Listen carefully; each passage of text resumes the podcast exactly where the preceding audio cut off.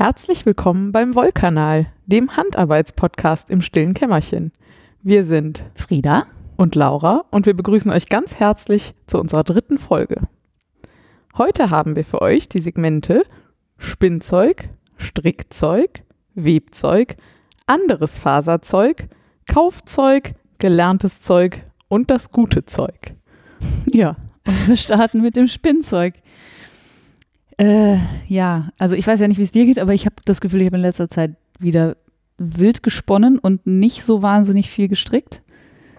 Aber äh, bei mir hält es sich ganz gut die Waage, aber beides habe ich weniger gemacht als gewebt.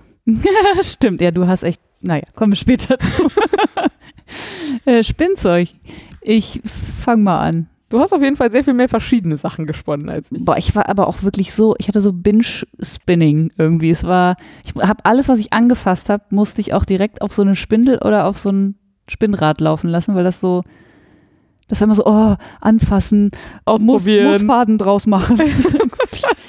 Wie verspinnt sich das wohl und so. Vielleicht lag es auch daran, dass ich so viel äh, verschiedene Fasern in meiner Küche rumliegen hatte, dass mich die immer so dass sie immer gesagt haben, spinn mich, spinn mich und ja, nicht irgendwo in einem Schrank oder so. Ich finde ja auch, je mehr ich lerne, wie man spinnen kann, desto mehr will ich dann auch sofort ausprobieren. Ja. Oh, ist das jetzt wohl, spinnt man das besser Woolen oder Worsted? Ja. Spinnt man das besser dick oder dünn? Will ich das gleichmäßig spinnen oder ungleichmäßig? Bei mir ja auch immer noch, kann ich das spinnen? Also ich meine, okay, es wird wahrscheinlich irgendein Faden rauskommen, aber kann ich das so spinnen, dass es mir hinterher auch gefällt? Ja, das bei mir aber schon auch so. Ja, das ist gut, das beruhigt mich ein bisschen. Ja, ja. Ähm, ich habe mit etwas angefangen, was relativ ähm, risikoarm war. Das waren deine Rolex. Oh. Mhm. Weil ich ja wusste, dass ich die einfach so spinne, wie die mir durch die Finger laufen. Also da hatten wir auch beim letzten Mal schon drüber gesprochen, dass man die auch nicht so mega super gleichmäßig verspinnen nee, genau. kann, weil die auch me nicht mega super gleichmäßig kadiert waren.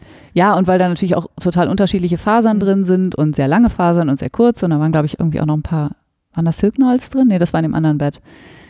Nee, ich glaube, da waren so, ja, nicht, also ich habe so extrem kurzfaserige, ich glaube, da steht süddeutsche Merino drauf, aber ja, irgendwann ja, genau ist sowas. mit der anders. Das ist irgendwie, ich weiß nicht, der Kartierausschuss, den sie mir da geliefert haben oder so. Macht einen lustigen Effekt, ist aber nicht so richtig gut zum gleichmäßig Verspinnen. Ja, ja. also da war mir halt klar, dass ich, dass ich die nicht irgendwie in so einem gleich dicken Faden spinnen will. Und ähm, die Farben sind ja so sehr helles Türkis, weiß, meliertes Grau und eben diese braune süddeutsche Merino und dann noch beige Banane ist da, glaube ich, noch drin. Die ist relativ weiß, aber ja. Relativ weiß, ja. Also so Leinen ist da, glaube ich, noch ah, Leinen drin. ist auch noch drin, genau. Was es super macht, weil es ist relativ griffig zum Spinnen. Das mhm. war total super. Und äh, die habe ich einfach tatsächlich in einem durchgesponnen, weil das auch so Bock gemacht hat. Das waren ja, das so 45 Gramm ungefähr. Ach, einer geht noch. Ja, ja. Einer geht noch. Das ist das Schlimme an diesen, oder Gute, wie man es nimmt, ja. an diesen Rolex. Weil die sind halt, das ist wie noch eine Reihe. Ne? Ja, genau. So, Bloß, dass das ganze Ding nur, keine Ahnung, zwölf Reihen hat auf 100 Gramm oder so. Also ja, so ja, genau. sowas wie zwölf Rolex auf 100 Gramm oder so. Und dann Huch, einer noch, einer noch. Ja. Ach, ach, komm, jetzt, ach, jetzt habe ich ja schon die Hälfte. Ja. Den Rest habe ich auch noch heute Abend. So war das. Ja, also die habe ich tatsächlich einfach runtergesponnen und äh, habe die auch als Singles gelassen ähm, und habe die nach der Heiß-Kalt-Wasser-Methode von der Shanti, oder, äh, von der Shanti, weiß ich nicht, aber die ich von der Shanti kenne. Ähm, die wir in der zweiten Folge auch schon erwähnt haben. Genau. Ein bisschen angefilzt und ähm, das ist wirklich ein total schönes Garn geworden und das habe ich auch direkt angestrickt, aber da kommen wir ja später zu. Ähm, und da fehlt, fehlt mir aber ein bisschen was und deswegen habe ich direkt auch noch was anderes versponnen, nämlich, also da fehlt mir ein wenig Masse, weil das waren ja nur 45 Gramm. Mhm. Ähm, dann habe ich direkt noch etwas anderes, was du mir mal geschenkt hast, äh, mitbenutzt, Stimmt. was ich gut äh, ich anbot. verdrängt, dass die auch von mir waren. Ja. Ähm, Laura hatte mir mal Gotlandlocken geschenkt, weil ich ja so, ein, ich habe so einen kleinen Rohwollfimmel. Und wenn ich so ein Tütchen aufmache, meine Nase da reinstecke, dann kommt mir Schaf entgegen. Ist einfach mega geil. Und Gotland ist natürlich auch nochmal so, das ist immer so ein schönes, das ist halt nicht so ein braungrau, wie man ja häufig mhm. bei Schaf, also weiß ich nicht häufig, aber das, was ich so gesehen habe bis jetzt, ja, das ist so ein richtig schönes, kaltes, grau, meliertes Grau. Und dann haben die halt auch wirklich lange, schöne Locken. Ja. Und es macht einfach Spaß, da reinzufassen und das, damit zu arbeiten. Und das war jetzt auch noch Lamm. Ah. Ähm, ja, und, ja, äh, Gotland ist schon irgendwie, hat so Charakter, ne? Ja, ja, ja. Gotland ist heilig, habe ich mal irgendwo gelesen. das fand ich irgendwie auch. Äh, und die habe ich auch gewaschen und wollte die dann kadieren und habe sie nach dem Waschen angefasst und sie waren, also ich habe sie wirklich gründlich gewaschen und sie waren einfach immer noch mega fettig. Also da- irgendwie, vielleicht haftet da das, wo, ich weiß nicht. Wenn irgendjemand weiß, warum Gotland so lange fettig bleibt, verglichen mit allem, mit aller anderen Wolle, die ich so bis jetzt gewaschen habe, war das da auf jeden Fall extremer. Ähm, und habe sie dann auch nicht ganz fettfrei bekommen, auch beim zweiten Mal waschen nicht. Habe sie aber dann trotzdem kadiert, Mhm. natürlich. und auch versponnen und habe sie aber leider total überdreht. Ja. Das habe ich noch gar nicht erzählt. Nee. Nee, die liegen jetzt bei mir zu Hause, sind ein bisschen eingekrisselt und ich habe äh, Gott sei Dank noch nicht alles versponnen. Ähm, Du wolltest da aber genauso ein Single-Garn draus machen, damit es Genau. anderen passt? ja, richtig. Weil da ja auch ganz, also relativ, naja, sind 10% Gotland drin, aber die sind schon recht farbdominant in dieser Mischung. Äh, da würde das total gut zu passen und dann habe ich irgendwie, weiß ich auch nicht, irgendwie habe ich zu, wie sagte neulich ein Kollege, wir wollten zu viel und am Ende hatten wir nichts. das war wirklich, Sehr schön. so war das auch. Irgendwie wollte ich diese Wolle verspinnen und dann auch nach dem Baden ist die immer noch mega eingedreht. Und ich werde die jetzt einfach verzwirnen. Wenn du sie einfach nochmal entgegengesetzt durchs Rad laufen lässt. Ja, das könnte ich auch machen. Sie ist potenziell auch ein bisschen zu dünn. Ja. Und ich habe noch zwei kleine Beds übrig, die locker reichen für das, was ich Okay. noch brauche. Und ich würde einfach dann nochmal welches spinnen. Ähm, aber das werde ich jetzt einfach mit sich selbst verzwirnen und dann gucken. Also zweifach verzwirnen und dann Mhm. finde ich bestimmt irgendwann mal irgendwas, was ich daraus stricke. Mit Sicherheit. Ich finde ja sehr lustig, dass du, also, du sagst ja immer so, du wärst so viel mehr Anfänger als ich beim Spinnen. Aber also ich habe das Gefühl, dass mit diesen Singles würde ich dir jetzt gerade schon sehr viel mehr zutrauen als mir. Also du hast da irgendwie sehr viel mehr, weiß nicht, Selbstvertrauen oder so. Also das irgendwie, Ich habe dass das schon zu wird. verlieren. ich habe einfach gedacht, ich probiere das. Also ich habe das, würde das jetzt nie mit irgendwas machen, wo mir die Faser total wichtig, also also Ja. im Sinne von oder ich hätte jetzt das beim ersten Mal nicht mit irgendwas gemacht, wo ich dachte, wo ich gedacht hätte, weiß nicht, so ein Kaschmirfaser oder irgendwas, was sehr teuer ist oder was ich nie wieder kriege oder so, sondern ich habe das halt mit was gemacht, was mir nicht so wahnsinnig wichtig war und Mhm. Naja, also Ja, aber offensichtlich Ja. funktioniert das für dich ganz gut. Ja, ich, das macht mir Mut jedenfalls, das auch nochmal das freut mich. auch noch mal mehr zu probieren. Ja. Sehr spannend. Ja, du hast, äh, du hast auch was gesponnen Ich habe auch was gesponnen, aber und nicht nur gesponnen. nicht so viel.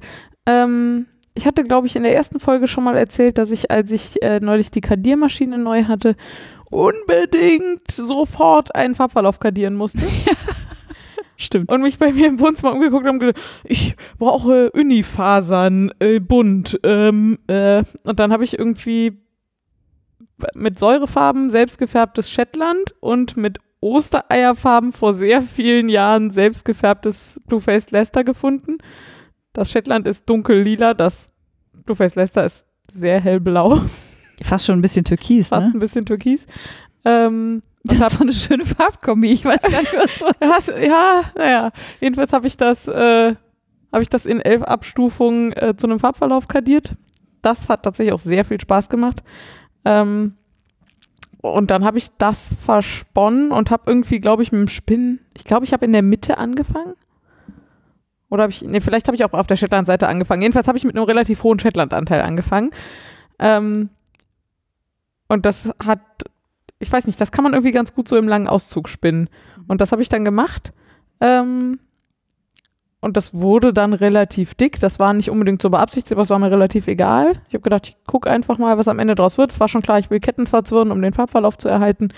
Und ja, alles andere wollte ich dann gucken, wenn das Garn fertig ist.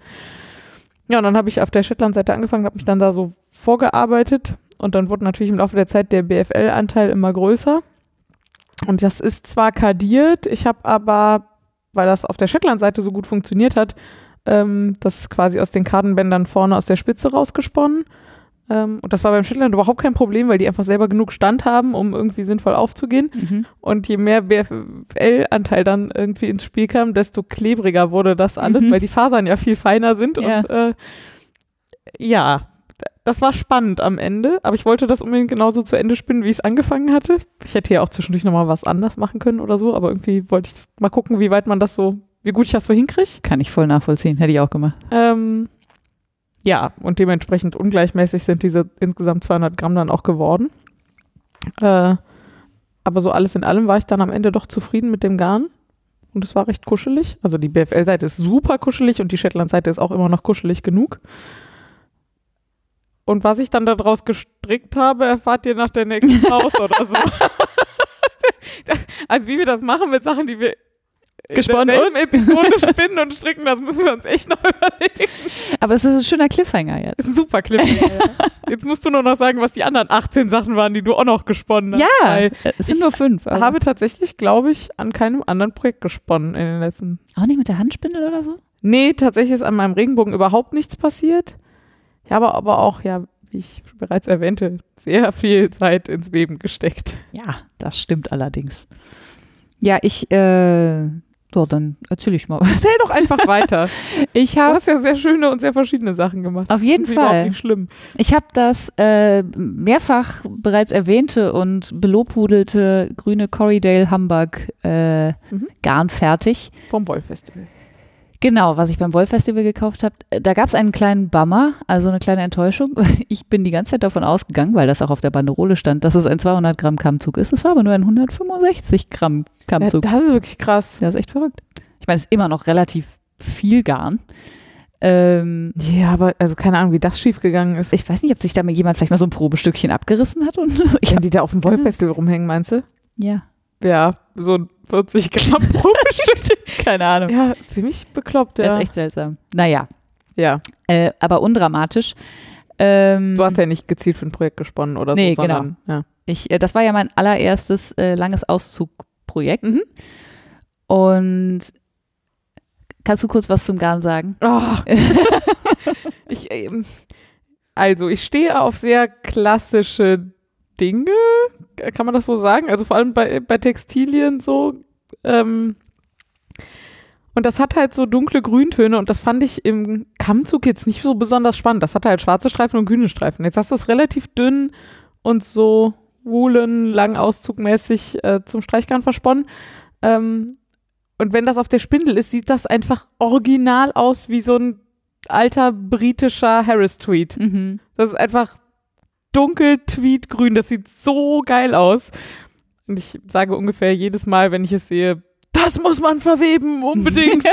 Und das ist eine totale Frechheit. Und das ist eine totale Frechheit, genau. Es ist wirklich, also es ist ein, derartiger Traum. Also ich, äh, ich wenn, wenn jemand anders das gesponnen hätte, würde ich das auch sagen. Ich so schlimm. Aber ich finde es auch, ich bin auch sehr positiv überrascht. Es ist wirklich sehr viel schöner geworden, als ich erwartet habe. Und es ist auch sehr viel gleichmäßiger geworden, als ich erwartet habe. Das ist super gleichmäßig. Vor allem also dünn und gleichmäßig. Das Ja. finde ich ja beim langen Auszug stellt mich das noch vor Herausforderungen. Und es ist halt, also vom Garn her gefällt es mir auch gut. Es ist halt nicht irgendwie super kratzig. Ähm, auch natürlich ist kein Kaschmir, ne? Ist halt Corriedale, bleibt Ja. Corriedale. Ähm, aber das lässt sich bestimmt irgendwie total schön verstricken. Ähm, ich weiß noch nicht, was ich daraus mache, aber vielleicht nagel ich mir das einfach an die Wand, weil ich es hübsch finde. Vielleicht leih ich dir auch einfach mal meinen Webrahmen dafür. Ja, Hauptsache- vielleicht. ja. Ja, Also ich, aber wüsste ich immer noch nicht. Was, was mache ich dann? Schal oder was? Weiß nicht. Ja, weiß ich auch. Stoff. Achso, und den hänge ich dann an die. Wand. Na super. Nee, ein Kissenbezug, Entschuldigung. Nein. Weste. Eigentlich muss man da eine Weste draus machen. Eine Weste. Ja. So, so Na, ein, dafür ist wahrscheinlich was wenig, aber Ja, könnte eng werden, würde ich auch Ja. sagen. Nein, es ist tatsächlich, also das ist mir äh, überraschend gut gelungen. Da habe ich auch nicht mit gerechnet, bin aber froh, dass es so ist. Ähm, dann habe ich, ich habe ja letztes Mal erzählt, dass ich dieses äh, Glitzerbett von Involviert mhm. äh, versponnen habe. Das habe ich als, was äh, Single gesponnen. genau. Mhm. Und da habe ich auch noch zwei andere in der gleichen Farbe gekauft. Also nicht in der, die ich jetzt schon versponnen habe, sondern äh, noch zwei, die gleich sind. Ähm, die waren mehr oder weniger im Angebot und ich habe die so ein bisschen als Übungsbats mitgenommen, weil ich glaube ich bis, da, bis dato hatte ich glaube ich noch nie ein Bett versponnen und dachte, ne? Äh, gute Idee. Und das sah beim Kauf eigentlich sehr orangelastig aus, ist jetzt aber sehr ja, wie soll man sagen? Also passt eigentlich perfekt in den Herbst. Es hat relativ viel Grünanteil. Also ja, die, das stimmt. das Innenfutter des Betts könnte man sagen. Also die unterste Schicht ist grün.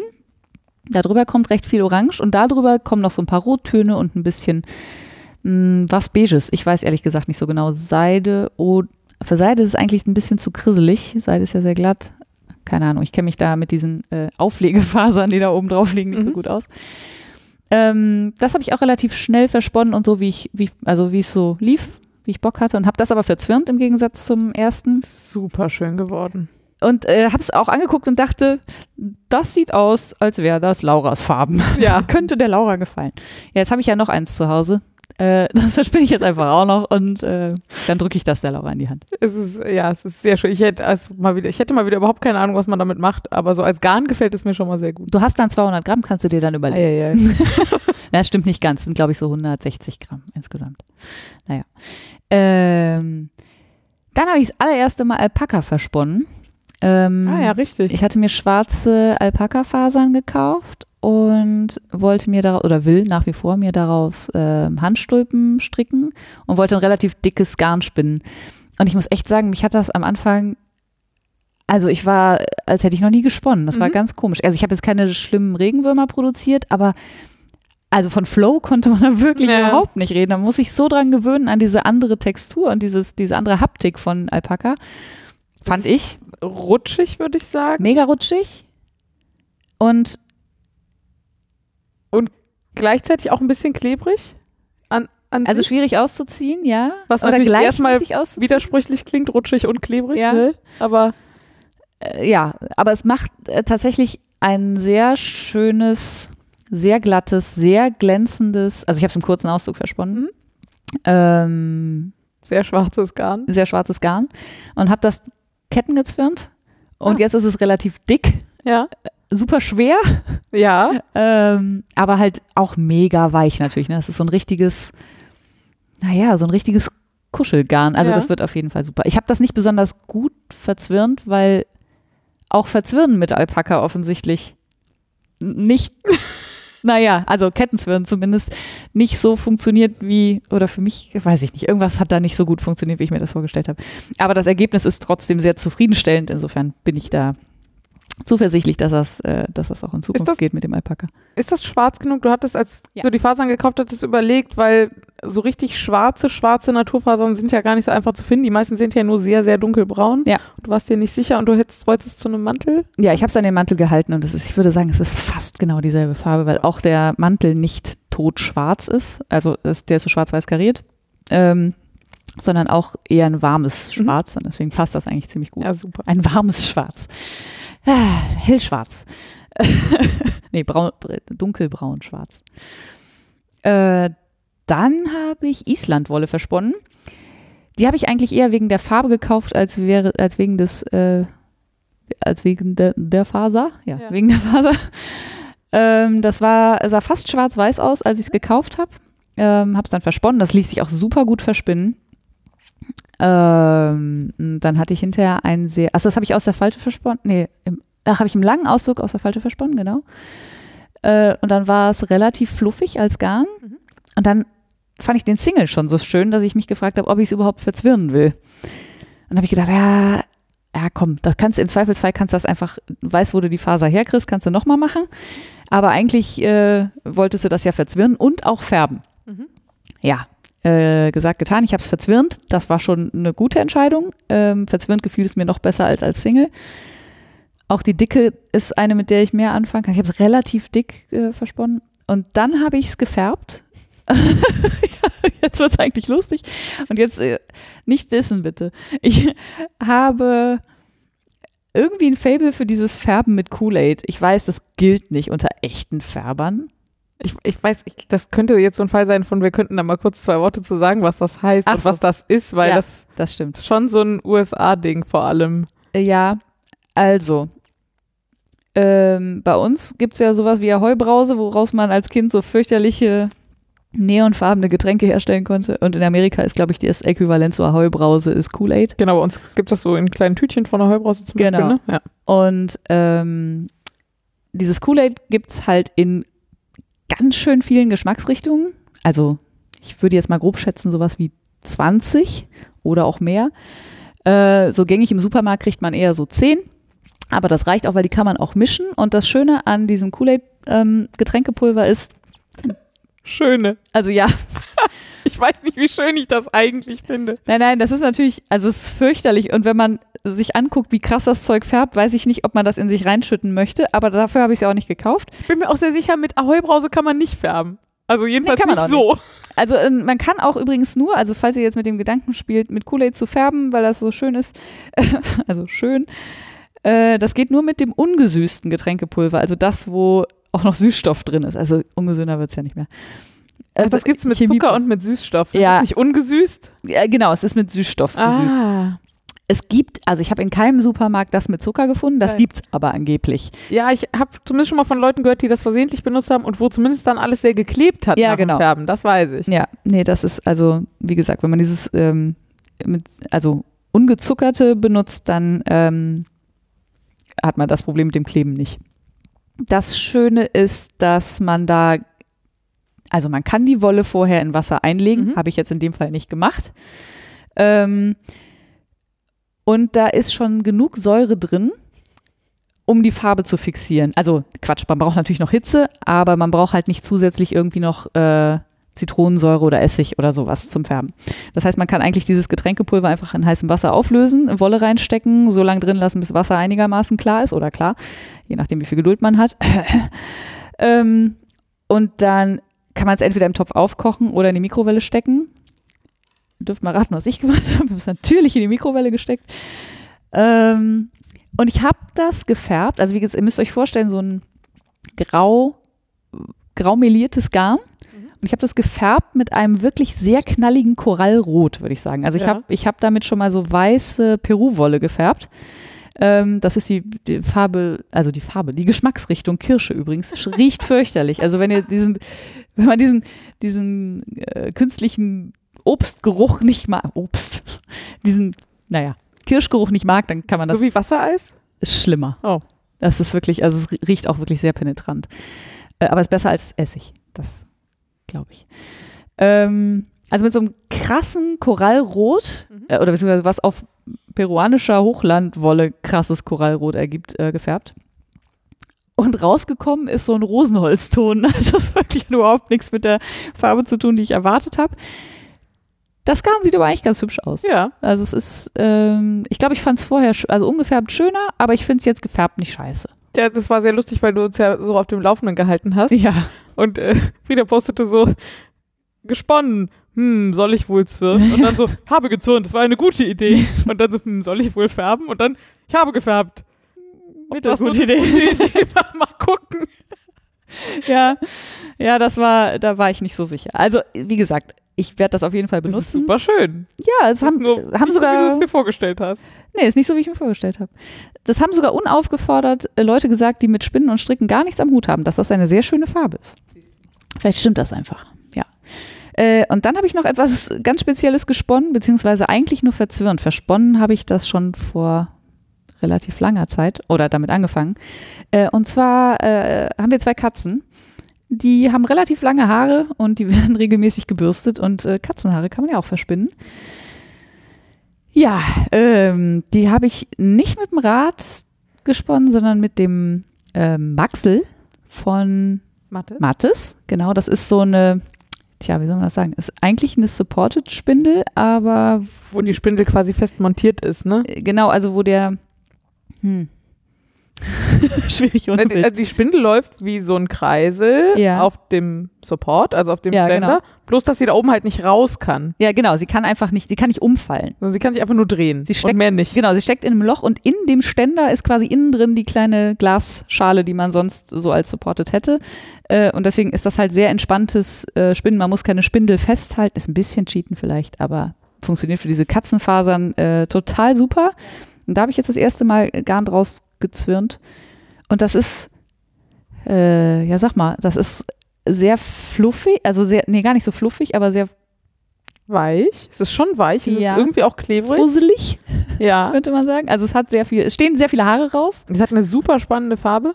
Ja, das liegt natürlich an meiner schönen Es Katze. ist so braun, grau. Es hat fast einen Olivstich, finde ich. Also so, Ich werde es der Katze ausrichten. ich hätte das niemals deiner Katze zugeordnet. Die habe ich nämlich unter weiß mit hellbraun abgespeichert. Ja, ist die ja auch. Nee, ist tatsächlich, also die Unterwolle hat irgendwie eine andere Farbe und äh, ist echt hübsch. Also da kann ich jetzt keine, offensichtlich kommen da ja keine Riesenmengen aus der Katze raus. Ähm, also ich meine, wenn ich das jetzt über Jahre mache und so, aber nee, ich wollte das jetzt mal ausprobieren. Jetzt habe ich so ein, weiß ich nicht, wie viel Gramm sind das? Vielleicht insgesamt 10 oder 15 Gramm oder so. Beide zusammen. Ja, vielleicht. Sowas. So gerade. Genau. Da mache ich irgendwas Kleines draus. Eine kleine Handstulpe oder so, eine, so ein Pulswärmer oder so. Mal gucken. Irgendwas werde ich daraus schon machen. Ich finde es auf jeden Fall witzig, was von meiner Katze irgendwie Auf jeden Fall. gestrickt zu haben. Ja. Ich glaube, jetzt habe ich tatsächlich nichts mehr gesponnen. Naja, Naja, ach so, ja. also Hm, Fast nichts. fast nichts mehr. Bis auf den einen Tag, wo wir nichts anderes gemacht haben, als zu spinnen. Ja. Nämlich im Spinnkurs bei der Shanti. Ja, wir waren am, äh, am vergangenen Wochenende im Münsterland in Südlohn-Oding oder Öding ähm, auf dem Spinnkurs, wo wir uns relativ spontan für angemeldet haben, weil da zufällig noch Plätze frei waren. Mhm. Und wir beide gerade, also es gab zwei Kurse jetzt an dem Wochenende, nämlich ähm, vom kurzen zum langen Auszug und gezielt Spinnen. Und vom kurzen zum langen Auszug, also ich, ich würde zwar gerne besser langen Auszug spinnen können, aber ich bin auf jeden Fall inzwischen keine Anfängerin mehr, würde ich sagen. Deswegen war ich mir da nicht so sicher, ob das irgendwie ein sinnvoller Kurs sein könnte. Gezielt Spinnen passte aber super, weil wir uns beide gerade so ein bisschen mit dem Gedanken umtun, uns ein Pullover, Strickjacken, was auch immer Projekt Einen? selber zu spinnen. Alle. Und beide so ein bisschen vor der Frage stehen, wie geht man das denn sinnvoll an? Ja. Und dann waren wir da und dann haben wir einfach den ganzen Tag gelernt und gesponnen und gelernt, gesponnen und gelernt und gesponnen. Und boy, ging die Zeit schnell rum. Boah, wirklich. Wahnsinn. Also es war so, wie, es ist 1 Uhr, wir haben doch gerade erst angefangen.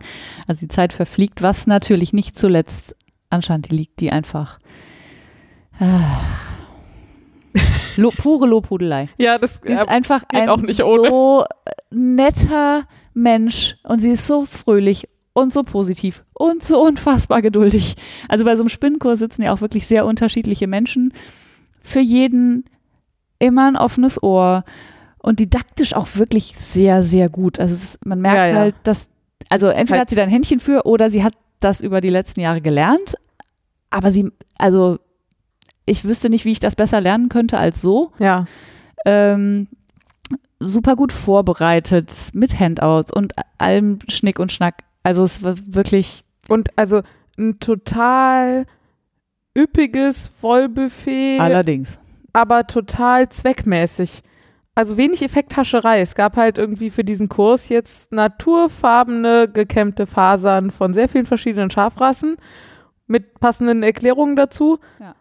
Aber halt auch nur genau das, weil das halt auch gereicht hat, um sich aufs Wesentliche für diesen Kurs zu konzentrieren und da jetzt nicht irgendwie noch mit Farbe und anderen Materialien und so, sondern einfach nur scharf, Naturfarben. Aber das war halt schon echt. Und also, das war mega opulent, ne? ja, die Varianz war auch krass. Also Ja. da war ja von äh, sch schwarzes Island Schaf Ja, bis weiße Rambouillet ja. war ja alles dabei. Ja, ja, also von, von super. dunkel und griffig bis äh, ganz hell und ganz fein. Es war wirklich super. Ja, und wie gesagt, einfach einen Tag mit äh, der Shanti zu verbringen, das kann ich jedem empfehlen, das macht mega Bock. Ja, und ich muss auch, also ich, ja, also wir kommen um diese Lobhudelei nicht so ganz drum rum. Ich muss auch sagen, sie ist einfach auch bei allem, also gleichzeitig total offen gegenüber allen verschiedenen Typen, die da sind. Und total freundlich und gleichzeitig aber halt trotzdem eine Meinung und irgendwie Standing und also wir sind irgendwie beide raus so, ha, tolle Ja. Frau. Einfach, es war, äh, Und, was ich am besten finde, kein, kein geschummeltes Wissen. ja, nee, überhaupt nicht. Sie könnte uns ja, also wenn sie irgendwas nicht weiß, dann wissen wir das erst recht nicht. Dann könnte sie uns ja irgendwas erzählen, wenn wir was fragen. Einfach um so zu tun, als wüsste sie was. Das macht die aber gar nicht. Wenn sie was nicht weiß, dann sagt sie das auch. Wie angenehm ist das bitte? Ich, Ja, ist super. Und wir haben dann auch tatsächlich, wir hatten so ein, zwei Fragen, die wir irgendwie hatten, die eigentlich überhaupt nichts mit dem Kurs zu tun haben, die konnten wir dann irgendwie an der richtigen Stelle auch noch platzieren und mal irgendwie kannst du mal hier und da und sie ist ja selber so super unprätentiös, also sie macht ja selber auch so einen Podcast, wo sie über ihre eigenen Garne auch redet, als wäre sie irgendwie die letzte Anfängerin oder so. stimmt allerdings. Und, äh, und dann sitzt sie aber da und ich, ich weiß, es ging irgendwie um, mal- also ich habe mich irgendwie gefragt, wie ich bei langen Auszugsgarnen die Dicke bestimme und sie so, ja, ist überhaupt kein Problem, machst du hier so, wenn du ganz langsam machst, dann wird das ganz dick und dann zieht sie einfach so in Zeitlupe ein fingerdickes Garn irgendwie Gleichmäßig wohl bemerkt. Was einfach perfekt war. Also einfach perfekt gleichmäßig. Und sie ist irgendwie verdrillt und es war natürlich, also das war mehr als super bulky, ja, das war Ja. irgendwie wirklich abstrus fett, so Ja. dieses Garn, aber es war einfach wie gemalt gleichmäßig. Super geil.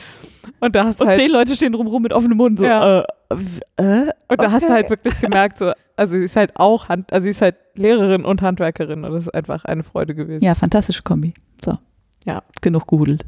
Ja. Ich habe noch, ähm, ich kann vielleicht so ein bisschen was dazu erzählen, ähm, weil ich auch nicht so richtig wusste, wohin damit. Also ich würde mir gerne eine Strickjacke spinnen. Und weil ich ja so unglaublich viele Strickjacken und Pullover schon gestrickt habe in meinem Leben. Ich darf eine, kurz einführen. ja. Eine? äh, vielleicht anderthalb, könnte man auch sagen. Du meinst, aber- wenn du einen roten Pulli mitzählst? Ja. oder? ja. über den wir an anderer Stelle mal reden müssen. ähm, äh, dann ist das vielleicht alles ein bisschen, also ein bisschen größenwahnsinnig. Jedenfalls kommt es mir größenwahnsinnig vor.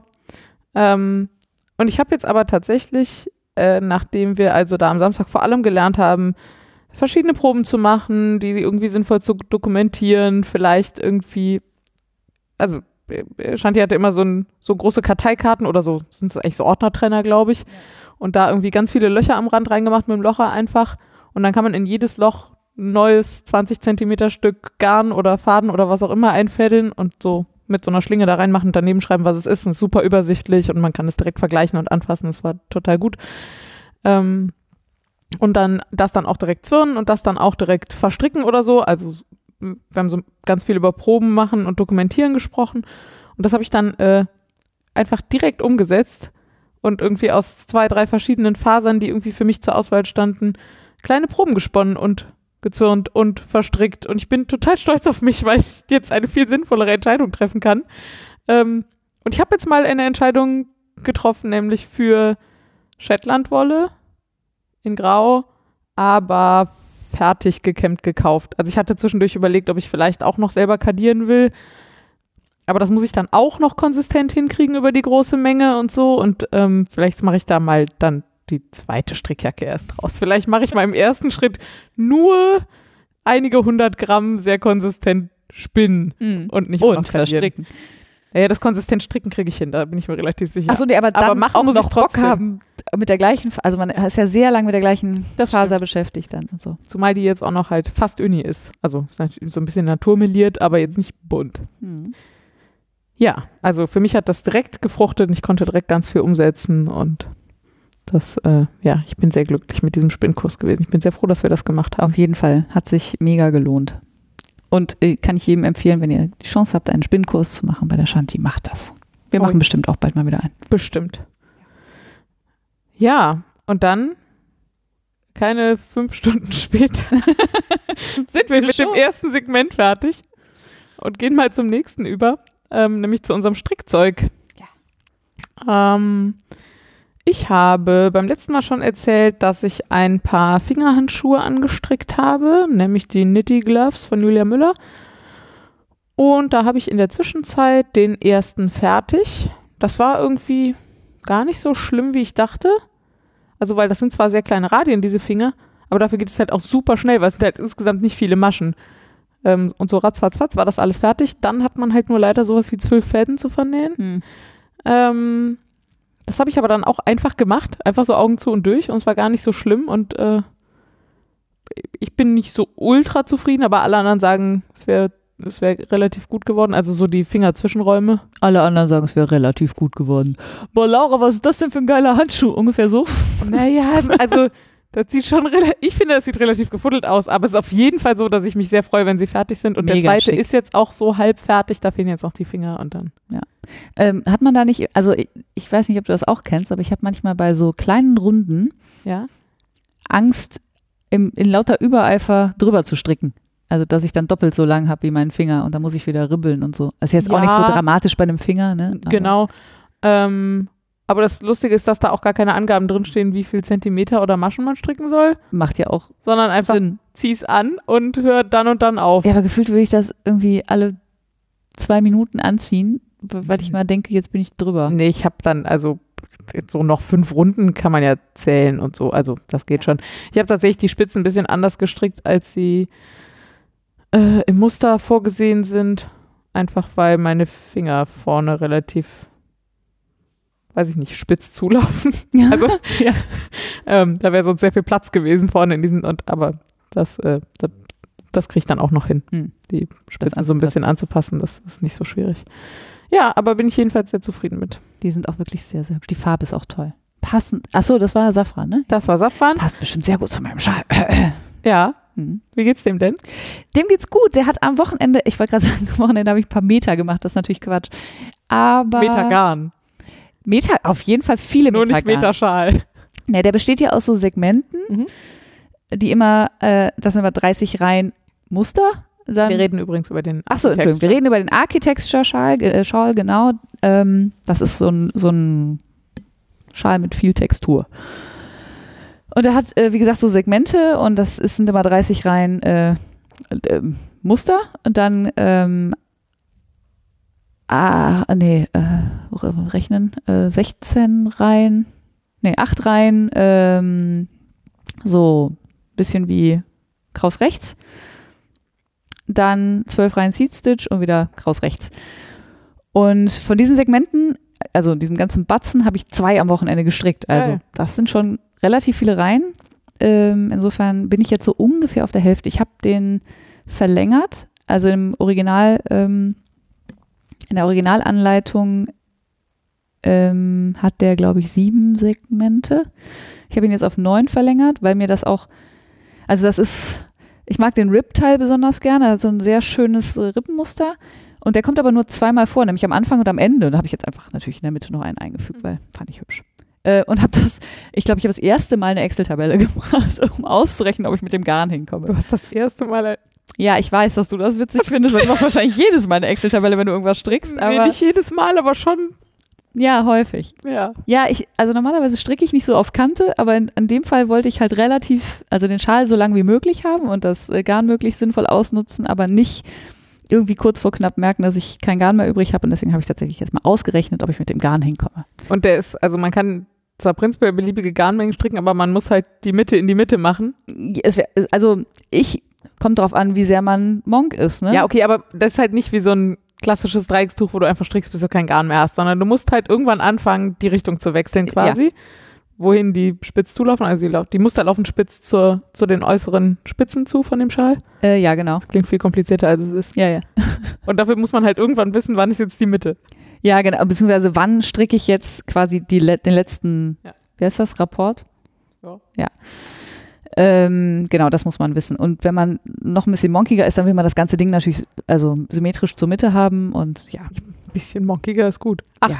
apropos monkig, das kann ich vielleicht noch nachtragen. ja. Diese Ach so, ja. Gloves, Ich, wusste genau, was kommt. diese Knitty Gloves haben einen Zopf auf dem Handgelenk. Außen. Naja, ein Zopf, also so ein Flechtmuster eher, ne? Ja, so, ein, so einen keltischen Zopf. Ja. Genau. Also das sind irgendwie zwei Rippen, die aus dem Bündchen kommen und die sich dann so auffalten und dann mit anderen Rippen zusammen so einen keltischen Zopf. Es gibt so eine Raute, das sind irgendwie, keine Ahnung, Vier oder so? ja, vier, also sowas wie zehn Überkreuzungen oder sowas. Hm.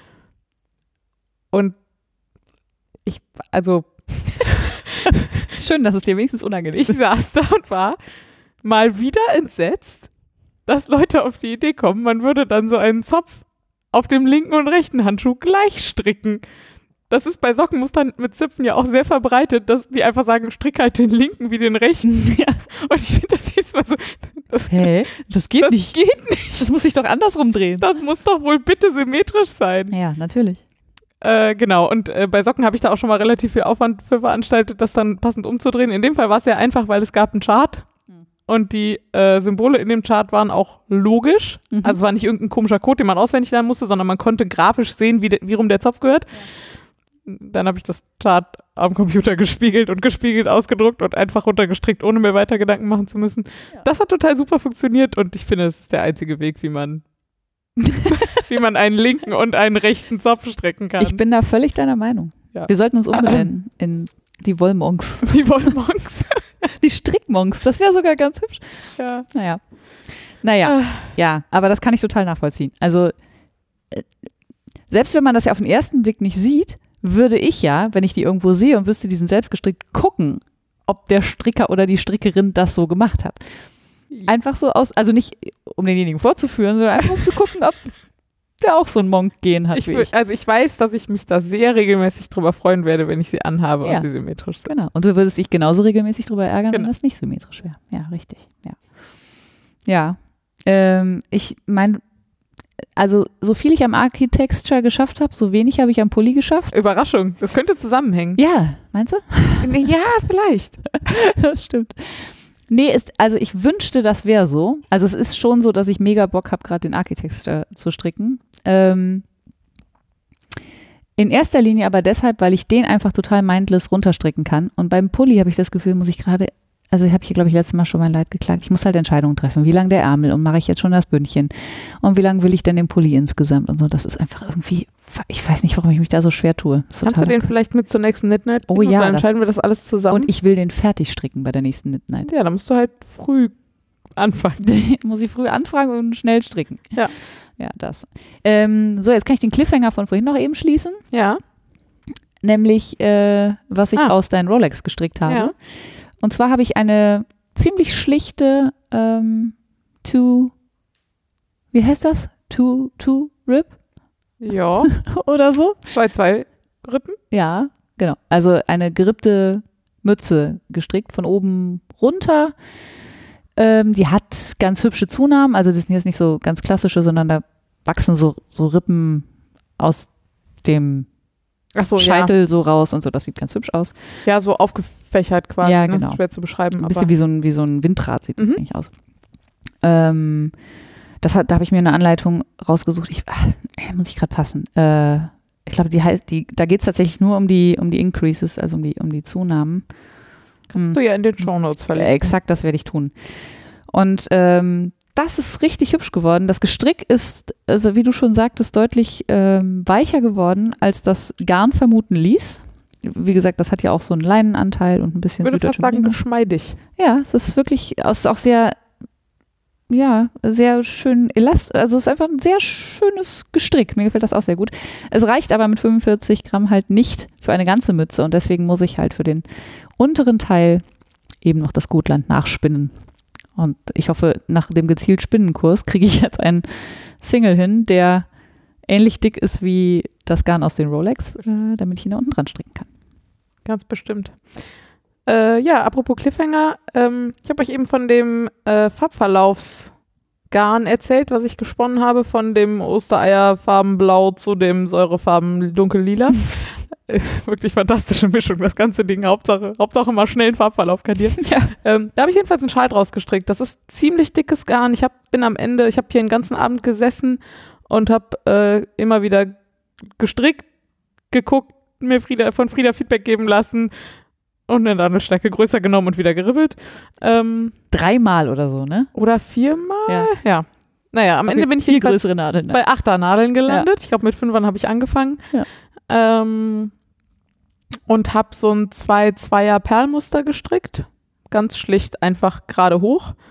Ähm, dann habe ich, nachdem ich, ich habe an dem Blueface Lester Ende angefangen und weil das ja etwas schwieriger zu spinnen war, ist das viel dichter und damit auch viel schwerer. Hm. Und ich habe zwar ungefähr, also ich hatte, ich wusste, ich habe elf Farbabschnitte und die kann man auch tatsächlich im Garn immer noch relativ gut erkennen. Allerdings. Und das, der erste Garnabschnitt waren dann halt so, keine Ahnung, 12 Zentimeter oder so. Und da dachte ich so, oh, das äh, wird vielleicht ein bisschen kurz für einen Schal, wenn die alle so kurz sind. Hab dann schon irgendwie Pläne geschmiedet, was ich da noch tun kann. Aber die anderen Farbabschnitte waren alle viel leichter, also viel weniger dicht und haben dafür deswegen sehr viel länger gehalten. Und am Ende äh, habe ich den Schal irgendwie in, weiß ich nicht, zwei Wochen oder so fertig gestrickt. War auf jeden Super Fall schnell. der schnellste Schal, aber es sind halt auch irgendwie 24 Maschen mit Achternadeln Naja, gerade hoch. Ja, aber mit Achternadeln stricken ist halt auch. Ist spannend, das stimmt. Ähm, und vor allem ist Perlmuster einfach auch wirklich überhaupt nicht meins. Also es war immer eine Reihe, wo man jede Masche genauso strickt, wie sie erscheint. Und in der nächsten Masche muss man jede Masche genau andersrum stricken, als sie erscheint. Und trotz Maschenmarkierern und Aufpassen und weiß ich nicht, habe ich ganz viele Reihen einfach wieder aufgemacht. Ähm, ja, der ist jedenfalls so 1,80 Meter geworden und total schön und kuschelig. aber erst nach dem. Spannen, ne? Oder nach dem Waschen, nach dem gestreckt hinlegen. Ja, aber so viel gewachsen ist er gar Nee? nicht. Also der war auch schon lang genug, als ich ihn äh, noch nicht gewaschen hatte und jetzt ist er mehr als lang genug.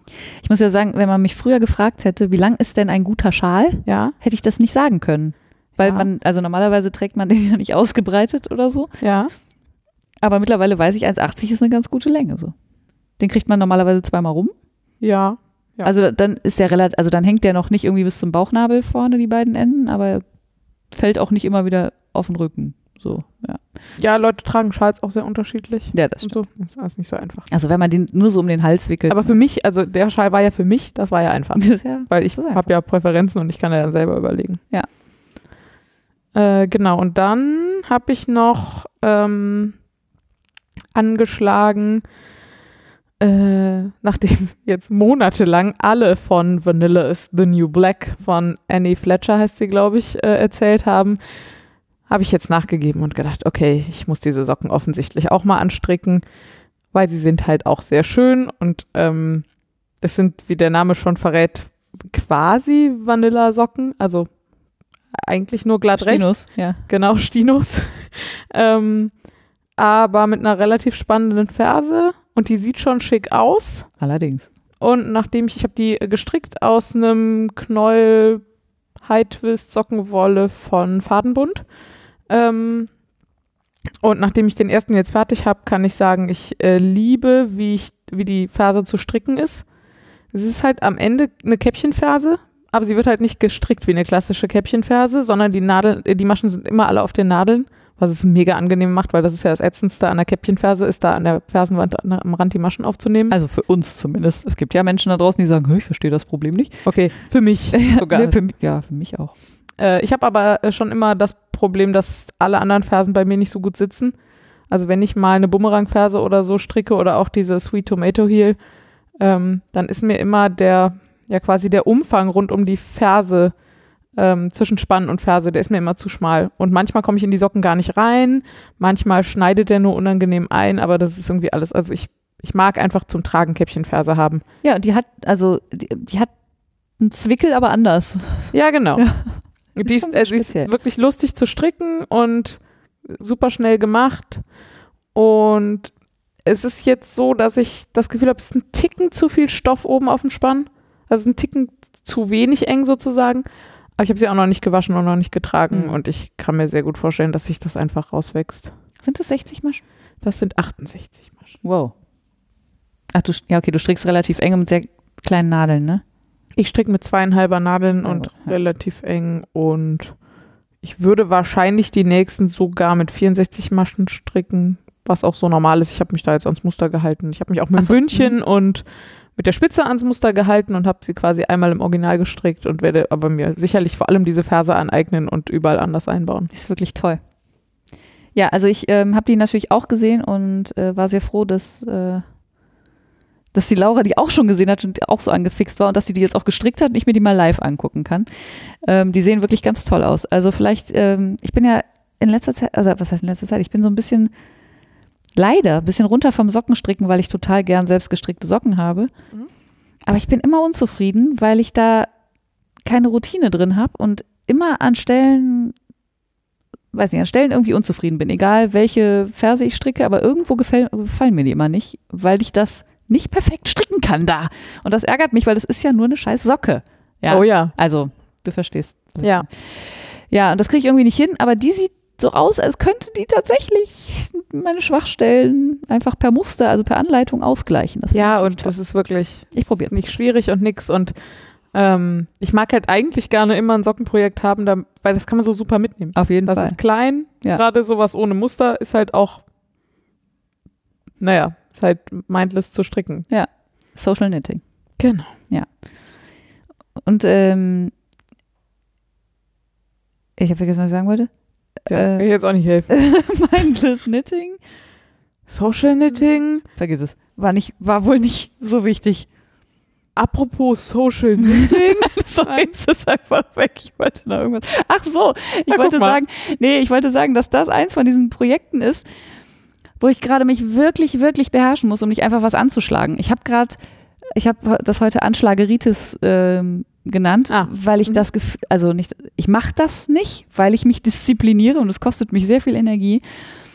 Aber ich habe gerade so Bock, Sachen anzufangen. Und warum machst du das nicht einfach? Ich habe das Gefühl, dass mich das stresst, wenn ich dann so viele Sachen rumliegen habe, die nicht fertig sind. Mhm. Und ich sag mal so, je mehr ich angeschlagen, angeschlagen habe, desto weniger flexibel bin ich. Also es kann ja sein, dass ich in zwei Wochen viel lieber was anderes angeschlagen hätte, als das, was ich jetzt anschlage. Ja. Aber das macht ja irgendwie keinen Sinn. Also ich bin jetzt nicht, also normalerweise stricke ich eine Sache fertig, bevor ich was anderes anfange. Ja. Oder zumindest mit wenig Überschneidung. Jetzt habe ich gerade schon äh, drei Sachen im Ja. Im Doing. Work in Progress.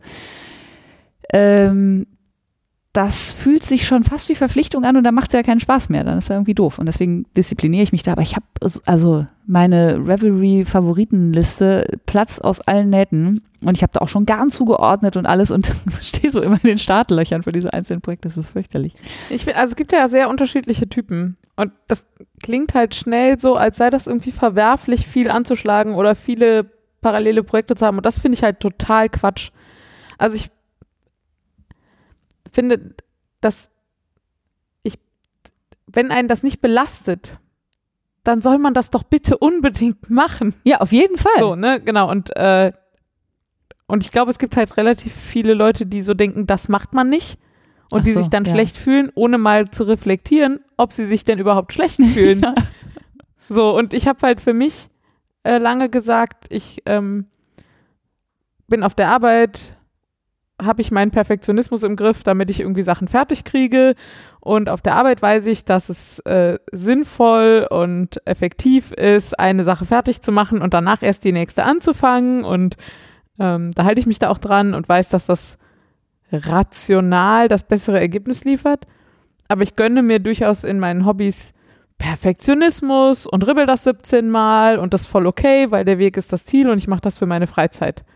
Ähm, und genauso will, also gönne ich mir halt auch mehr Sachen anzufangen, wenn ich das gerade machen möchte. ja. Und seit ich das erkannt habe, dass ich mir das gönnen kann, ist das voll okay so. Und jetzt gucke ich halt manchmal, es gibt halt so für mich Phasen, da belastet mich das, viele Vips zu haben, weil das halt auch immer heißt, ich muss mich entscheiden, woran ich jetzt stricke. Wenn ich dann so rundherum an allem ein bisschen stricke, wird halt auch weniger fertig und so. Und deswegen weiß ich, dass es mir besser tut. Ich habe nicht so viel angefangen, aber es gibt auch immer wieder Phasen, wo ich mir gönne, auch fünf Sachen anzufangen Mhm. und wo, mich, wo ich mich dann nicht dafür verurteile. Und ich habe halt beobachtet, dass relativ viele Stricker sich da immer so dieses, das macht man nicht haben. Und deswegen habe ich so nachgefragt, warum du das denn nicht machen willst. Ja. Weil das glaube ich tatsächlich, ach ja, pff, dann Ja, ja, hat man halt natürlich. 16 Vips, so ja und? Also am Ende machen wir das ja alle irgendwie Zum Spaß. Spaß an der Freude. Ja, das ist richtig. Ähm, wenn man der Typ ist, der gerne 16 Vips hat, dann soll man das halt machen und sich bloß nicht dafür schlecht fühlen. Ich glaube, mein größtes Problem oder meine größte Angst, ich weiß gar nicht, ob es wirklich ein Problem ist, ähm, ist, dass wenn ich was Neues anfange, dass ich das Alte nie fertig mache. Mhm. Dass das dann für immer rumliegt und dass ich es irgendwann dann aufribbel. Und das findest du doof wegen der Zeit, die du schon reingesteckt hast? Nee. Oder weil du das Ergebnis gerne haben möchtest? Ja. Ja, weil ich das einfach gerne hätte, was ich da stricke. Und manchmal, also es gibt einfach ein paar Sachen, da muss man am Schluss ein bisschen beißen, finde ich. Mhm. Also denkt man so, oh, pff, okay, es sind nur noch drei Reihen. So. aber dann, dann habe ich es aber dann auch. Ähm, und ich habe das Gefühl, dass ich diese drei Reihen dann einfach, oder diese Angst, dass ich diese drei Reihen dann einfach niemals stricke. Mhm. Äh, müsste ich aber mal ausprobieren, ob das tatsächlich so ist. Vielleicht ist das auch einfach, vielleicht stimmt das auch einfach nicht. Ich habe also für mich, ich habe tatsächlich, ich habe auch immer UFOs und die nerven mich natürlich. Und ich habe aber für mich irgendwann auch eine Option, die Option rausgefunden sozusagen, wenn die das, wenn das da seit drei Jahren liegt und das ist vielleicht, habe ich da gar nicht mehr so einen Bock drauf, wie schlimm wäre es denn, ich mache das einfach wieder auf. Und das mache ich tatsächlich inzwischen auch relativ häufig, dass ich durch meine UFO-Schublade gehe und dann einfach entscheide, nee, das war es vielleicht einfach nicht wert oder habe ich einfach nicht so mehr so einen Bock drauf und dann ribbel ich das halt wieder und dann bin ich quasi auch ein UFO los und das finde ich nicht mehr so schlimm. Du hast eine UFO-Schublade? Hm. Ich möchte auch eine UFO-Schublade. Na, ich habe so ein, ich habe so Stofftaschen in meinem großen Schrank, wo ich diese Sachen drin habe und da ist eine Stofftasche, da sind so Socken, die ich stopfen muss, Ah, die habe ich auch noch. äh, fertige Strickstücke, wo ich nur noch die Fäden vernähen muss Das und hab ich nicht. UFOs drin. Hm. Und Die ist auch nicht voll und so, aber Ja. das, äh, das meine ich mit UFO-Schublade. Ja. Genau, und, und andere Sachen entdecke ich da drin und denke, ah, geil, stimmt. Da hätte ich jetzt aber wieder Bock drauf. Und dann ist das halt so. Und wenn da Dinge halt länger mal drin liegen, dann, ähm, dann ist das halt auch so. Ich habe, glaube ich, einen kleinen, äh, eine kleine Übersprungshandlung da eingebaut oder ein Workaround für dieses Bedürfnis, was Neues anzuschlagen, nämlich was Kleines zwischendurch stricken, was Ja. dann auch fertig wird. Ja. Ähm, und habe noch zwei Sachen gestrickt, die gingen echt schnell. Also falls ihr noch mal so ein Mitbringsel braucht oder so, das kann ich empfehlen. Ähm, ich habe für meine Nichte, die ähm, gerne Straßenmusik macht, habe ich so Fingerless Gloves äh, Mhm. gestrickt, also so, so äh, fingerlose Handschuhe. Mhm. Genau. Ähm, ganz kurz, also gar nicht mal mit so einer Stulpe dran, sondern wirklich die Enden direkt hinterm oder vor, je nachdem, von wo man guckt, Handgelenk ähm, und gehen so bis knapp über die Fingerknöchel. So bis zur Armbanduhr, wenn man eine trägt, würde ich Genau, sagen. ja, so, genau. Und ist einfach unten ein bisschen ähm, kraus rechts, dann kommt glatt rechts und dann kommt oben noch mal ein bisschen kraus rechts, super schnell gestrickt. Die heißen Handy and Dandy, glaube ich. ähm, packe ich auf jeden Fall auch einen Link in die Shownotes. Mhm. Die habe ich einfach mit doppelt, äh, doppelter Sockenwolle, also mit doppelt gehaltener Sockenwolle gestrickt. Ähm, das heißt, die kann man auch in die Waschmaschine schmeißen. Also, wenn man vorausgesetzt, man benutzt Sockenwolle, die irgendwie eine Superwash-Ausrüstung hat. Äh, und die habe ich, glaube ich, also ich glaube, für einen Handschuh habe ich so anderthalb Stunden gebraucht. Also, das kann man wirklich abends nochmal eben äh, so. Das war total super. Ähm, hat sie sich auch darüber gefreut. Trägt sie auch, behauptet sie zumindest. Vielleicht ist sie auch einfach sehr höflich. Aber ich wollte mir auf jeden Fall auch nochmal so welche stricken, einfach weil es so schnell ging, Ja. weil ich noch viel Sockenwolle rumliegen habe und ähm, weil ich die auch wirklich hübsch fand. Und dann habe ich für meine Schwester aus so einem, ja, man könnte sagen Mini-Kammzug. Also ich würde mal sagen so Ich, ich glaube, ich würde das Pencil Roving nennen. Ich glaube, das ist noch dünner, oder? Ich weiß es einfach nicht. Ich weiß es auch nicht genau. Also ich glaube, ich habe es tatsächlich gekauft als Garn. Mhm. Man könnte es aber ausziehen und verspinnen. Mhm. Also es ist nicht, es hat keinen, quasi keinen Drall oder ganz, Und es ist ganz auch nicht wenig. angefilzt oder sowas, ne? Nee, ist auch, ja, aber auch nur minimal. Also so, dass die Fasern gerade zusammenhalten. Das ist aber aus einer Wolle. Also hier äh, habe ich vorhin erwähnt, das ist die, die ich auch mit Kool-Aid gefärbt habe. Ähm, peruanische Hochlandwolle. Äh, Ich weiß nicht, wie das Wetter im peruanischen Hochland ist. Ich vermute eher ein bisschen frisch, äh, weil die Wolle ist recht, recht grob. Mhm. Ähm, ja, und die, das konnte man halt so als so ein Knäuel oder ein Dickes Strang- Strickgarn, Ja, ja. sehr dickes Strickgarn kaufen. Und dann habe ich einfach ein, ähm, einen Glaszylinder gekauft, wo eine breite Stumpenkerze reinpasst und habe so zwei Drittel, ähm, also quasi dem Glaszylinder einen Pulli gestrickt. Ja. Einfach zwei Drittel gerade glatt rechts hoch und es sieht wirklich Einfach so eine Röhre gestrickt. ja, genau. Und es sieht wirklich sehr hübsch aus und es ist, hat so dieses klassische, also vielleicht auch nicht, aber das, was ich damit verbinde, dieses dänische Hügge-Ding ist da irgendwie, ne? Also so ist schon so ein bisschen Hipster-Artikel, würde ich sagen. Ja. Äh, aber meine Schwester mag auch Dänemark und den Stil total gerne und äh, hat sich auch vor nicht allzu langer Zeit ein ähm, kleines Haus an der Nordsee gekauft und da habe ich gedacht, da passt es einfach perfekt rein. Ja, und da steht es jetzt hoffentlich auch. Wobei, vielleicht steht es auch bei ihr zu Hause in, in Hamburg, das wäre auch möglich. Naja, auf jeden Fall hat es ihr gut gefallen, ähm, was mich sehr gefreut hat, weil es äh, manchmal habe ich ein bisschen Schwierigkeiten, ein Geschenk, ein vor allem ein gestricktes Geschenk zu finden, was ihr Mhm. gefällt, aber da äh, scheine ich ihren Geschmack getroffen zu haben. Das war vor allem super, weil wir haben da irgendwie bei dir in der Küche gesessen und Ja. das so, hm, wie ist denn wohl dieser Umfang und wie viele Maschen brauche ich denn da jetzt wohl? Einfach so von vorn, hm, was für eine, was für eine Nadelstärke würdest du hier nehmen und so? Es war sehr improvisiert, aber Es war relativ try, viel Try and Error, aber es war super am Ende. Ja. Also wie cool, dass man das halt auch irgendwann kann, wenn man nur lange Ah. strickt. Ja, ich war auch froh, dass das, ja, dass einem das irgendwann zugutekommt, was man da alles lernt bei diesem ganzen Stricken. Da, ich muss kurz eine Sache sagen. Also das war ja super schnell gestrickt, ne? Ja. Ich habe mal ausgerechnet, ich weiß, du hast auch schon mal so Maschen ausgerechnet, ne? Also wie viel Maschen, Maschen so ein Projekt, äh, wie viel Maschen so ein Projekt hat. Also Ah, äh, wie viele Maschen das waren? Ja. ja. Ich, ich habe jetzt mal ausgerechnet, wie viel Maschen der Architecture hat, wenn ich ihn fertig habe. Ja. Das will man nicht machen. Und dann, genau, ich, dann habe ich meinen Freund gefragt, was er denn glaubt, wie viel Maschen der so hat. Und dann sagt er, 8000. Da habe ich gesagt, ah, knapp vorbei. 50.000. Da hat er mich angeguckt und gesagt, "Wa- Was? 50.000 Mal dieselbe kleine 50.000 Bewegung. Maschen? Ich konnte das nicht ganz glauben. Also mich hat das tatsächlich auch massiv überrascht. Ja. Ja. Das habe ich tatsächlich, um, da kommen wir wieder auf die Excel-Listen, immer schon mal gemacht, um Ja. bei so Dreieckstüchern Das ist der Vorteil von Excel-Listen.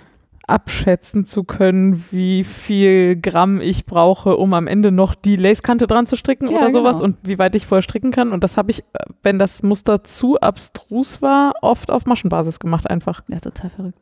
Weil es halt total, kannst ja, tut ja in Excel nicht weh, sowas da irgendwie hinzurechnen und dann. Nee, nee, weh tut. Also ich hatte bis jetzt keinen Bedarf, aber vielleicht mache ich das jetzt einfach immer, weil ich das auch so spannend finde. Ich finde es mega spannend. Also, Und dann habe ich eigentlich auch überlegt, man müsste dann jetzt eigentlich auch mal äh, Strickzeit stoppen. Ja, das versuche ich schon länger immer mal wieder, wenn ich da Lust drauf habe, aber irgendwie kriege ich das nicht hin. Ich vergesse dann immer, fällt mir dann eine Stunde später ein, Das geht mir dass ich nicht Stopp gedrückt habe oder mir fällt nach einer halben Stunde Stricken ein, dass ich nicht Start gedrückt habe und dann ärgere ich mich wieder und das ist alles nicht akkurat und dann lasse ich Ja, wieder. oder man ist zwischendurch mal aufs Klo gegangen, dann gilt das nicht. Ja, ach, keine Ahnung. Ja. Aber das würde mich interessieren, damit man tatsächlich mal ausrechnen kann. Wie lange man für eine Masche braucht. Nee, wie lange man für ein Projekt braucht. Ja, also, wenn du ausrechnen kannst, wie viele Maschen das hat, dann weißt du auch hinterher, wie lange an so einer Shetland-Strickjacke dann auch hinterher sitzt. Naja. Entschuldigung, das war ein kleiner, äh, Entschuldigung, ein kleiner Exkurs, weil ich das so abgefahren fand. 50.000 Maschen. Mhm. Für einen Schal. Nicht in meinem Leben. Ich habe ja mal diesen Nuvem von Martina Behm gestrickt Ja. vor ein paar Jahren. Ja, Und da hatte die Kante am Ende, ich glaube, zweieinhalbtausend Maschen, eine Runde. das ist so. un- Und dann hat man die verdoppelt für die Rüsche. Ja, herzlichen Glückwunsch. Ich hatte ganz, ganz kurz damals die Idee, ich könnte ja Perlen einarbeiten in die, aber ich habe das dann wieder gelassen. Komisch, verstehe ich gar nicht. Ich finde, du stellst dich ein bisschen an. Nee, aber das ist echt, äh, ja. Da, ja. Viele Maschen, offensichtlich. Ja, viele Ja, Maschen. so, mehr habe ich nicht gestrickt, glaube ich. Ja, ich auch nicht, glaube ich. Na ich habe was äh, gewebt. Ja. Wie du ja auch schon mehrfach erwähntest, keine Zeit zum Stricken, weil so viel gewebt. Ja, ich, also Kurzzusammenfassung ist, ich habe, äh, mein Onkel ist, ähm, hat am vergangenen Wochenende seinen 50. Geburtstag gefeiert. Ich habe dem noch nie was gehandarbeitet. Ich bin da ja relativ picky und der wohnt auch nicht bei uns in der Nähe und deswegen sehe ich den nicht so oft und bin mir immer nicht so sicher. Und wenn ich dann nicht genau weiß, was die Leute für einen Geschmack haben, dann so Handarbeitszeit investieren, hm, schwierig. Hm. Gleichzeitig finde ich aber auch schwierig, Leute vorher zu fragen, weil, also, ob sie sich was wünschen oder ob man was machen soll, weil dann ist man so unter Druck. Also, das finde ich irgendwie total doof. Ich mag irgendwie lieber Überraschung. Naja, und dann habe ich aber gedacht, na, 50. Geburtstag wäre schon schön und ich habe so Bock zu Handarbeiten und dann habe ich mal so durch meinen Stash geguckt, ob ich vielleicht was habe, wo ich mir sicher genug bin, dass ihm das gefällt und habe Wollmeise Blend gefunden. Und zwar in einem Grauton, einem Jeanston und einem Blaugrauton, die ich überhaupt nicht füreinander gekauft hatte, aber die auf einmal da lagen und mich angesprungen haben und sehr offensichtlich zusammengehörten. Und das ist ja ein sehr edles Garn, also mit so einem Kaschmiranteil und so und super weich und glänzend und also ich war mir relativ sicher, dass ihm das grundsätzlich total gut gefällt. Es sind seine Farben, Mhm. der ist eher so ein klassischer Typ, der weiß irgendwie gute, hochwertige Kleidung zu schätzen. So. Dann habe ich gedacht, ja, eigentlich wäre ja cool, ich würde ihm daraus einen Schal weben. Da war aber gerade, hatte ich gerade meinen blauen Schal für mich selber erst angeschlagen und ich hatte noch dreieinhalb Wochen Zeit oder so. Mhm. Und ich das ist niemals überhaupt nicht sinnvoll und so. Und dann habe ich mich hingesetzt und habe angefangen, angefangen zu stricken. Habe irgendwie einen ganzen Nachmittag Maschenproben gestrickt aus diesem Garn und das hat mir alles nicht gefallen. Das war alles direkt so grob und knubbelig und ich, war überhaupt nicht fein und elegant. Und ich Mhm. wollte gerne fein und elegant. Ja, ich gedacht, na gut, dann äh, guckst du mal, wie schnell du den blauen Schal fertig kriegst. Das ging dann auch relativ schnell und als der fertig war, habe ich gedacht, ja, also da jetzt hast du ja noch mehr Zeit für diesen deutlich schmaleren Schal für deinen Onkel, als für den blauen Schal gebraucht hast. Mhm. Easy. Ja, und dann habe ich tatsächlich ein bisschen kämpfen müssen. Ich weiß nicht, ich glaube, als ich den blauen Schal gewebt habe, war ich irgendwie auch noch tageweise krank Mhm. oder so oder hatte abends nichts vor. Jedenfalls waren diese drei Wochen jetzt mit diesem grauen Schal jetzt doch etwas stressiger, als ich eigentlich wollte, ich, weil ich halt abends dauernd nichts, also nicht zu Hause war. Und so ein Webrahmen kann man ja nicht mitnehmen und dann habe ich so Sachen gemacht wie jeden Morgen eine Stunde früher aufstehen und eine Stunde morgens weben, bevor ich zur Arbeit fahre und so irre. Na, egal. Klingt fast nach Arbeit.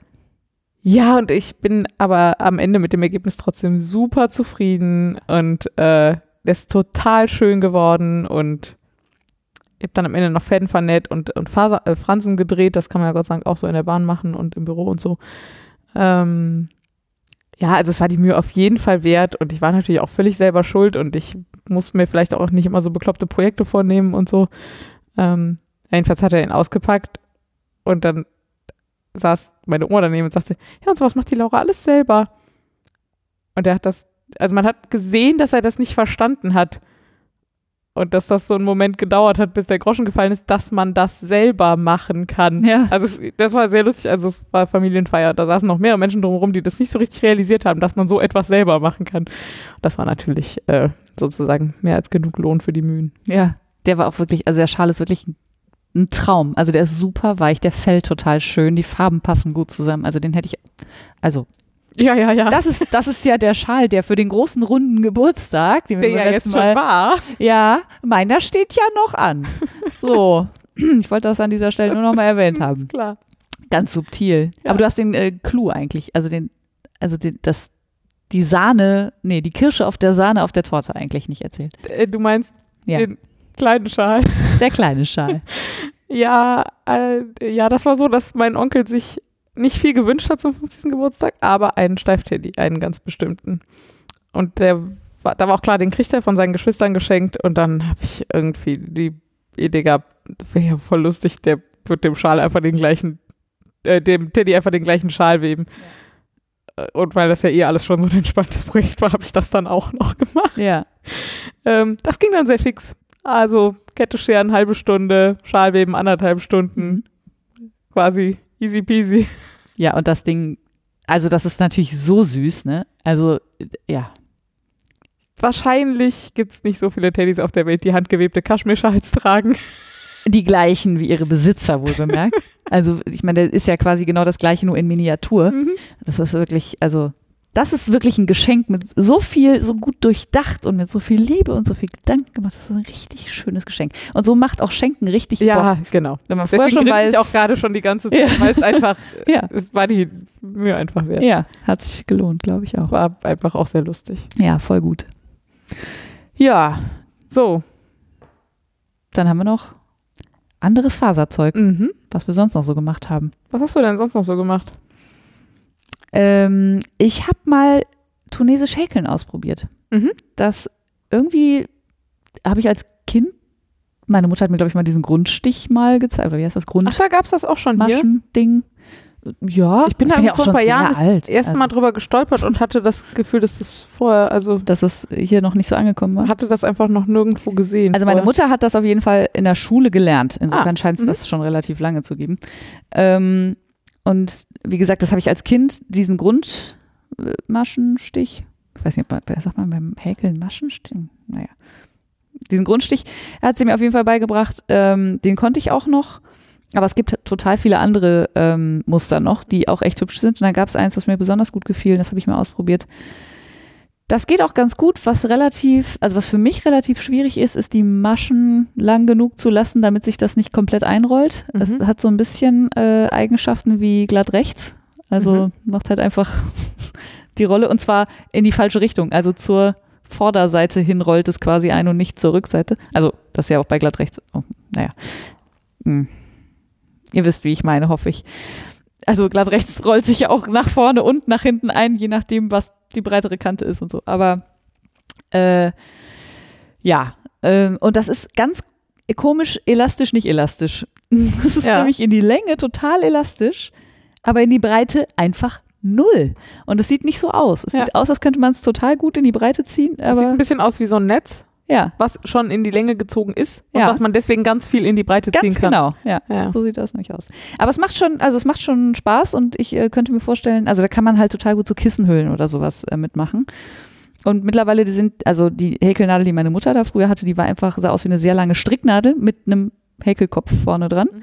Äh, und heute kann man die, gibt es die halt einfach von Knit Pro oder so und allen anderen Marken natürlich auch wahrscheinlich. Ähm, und da kann man einfach ein Seil hinten dran machen und dann kann man sehr, sehr lange rein tunesisch häkeln. Mhm.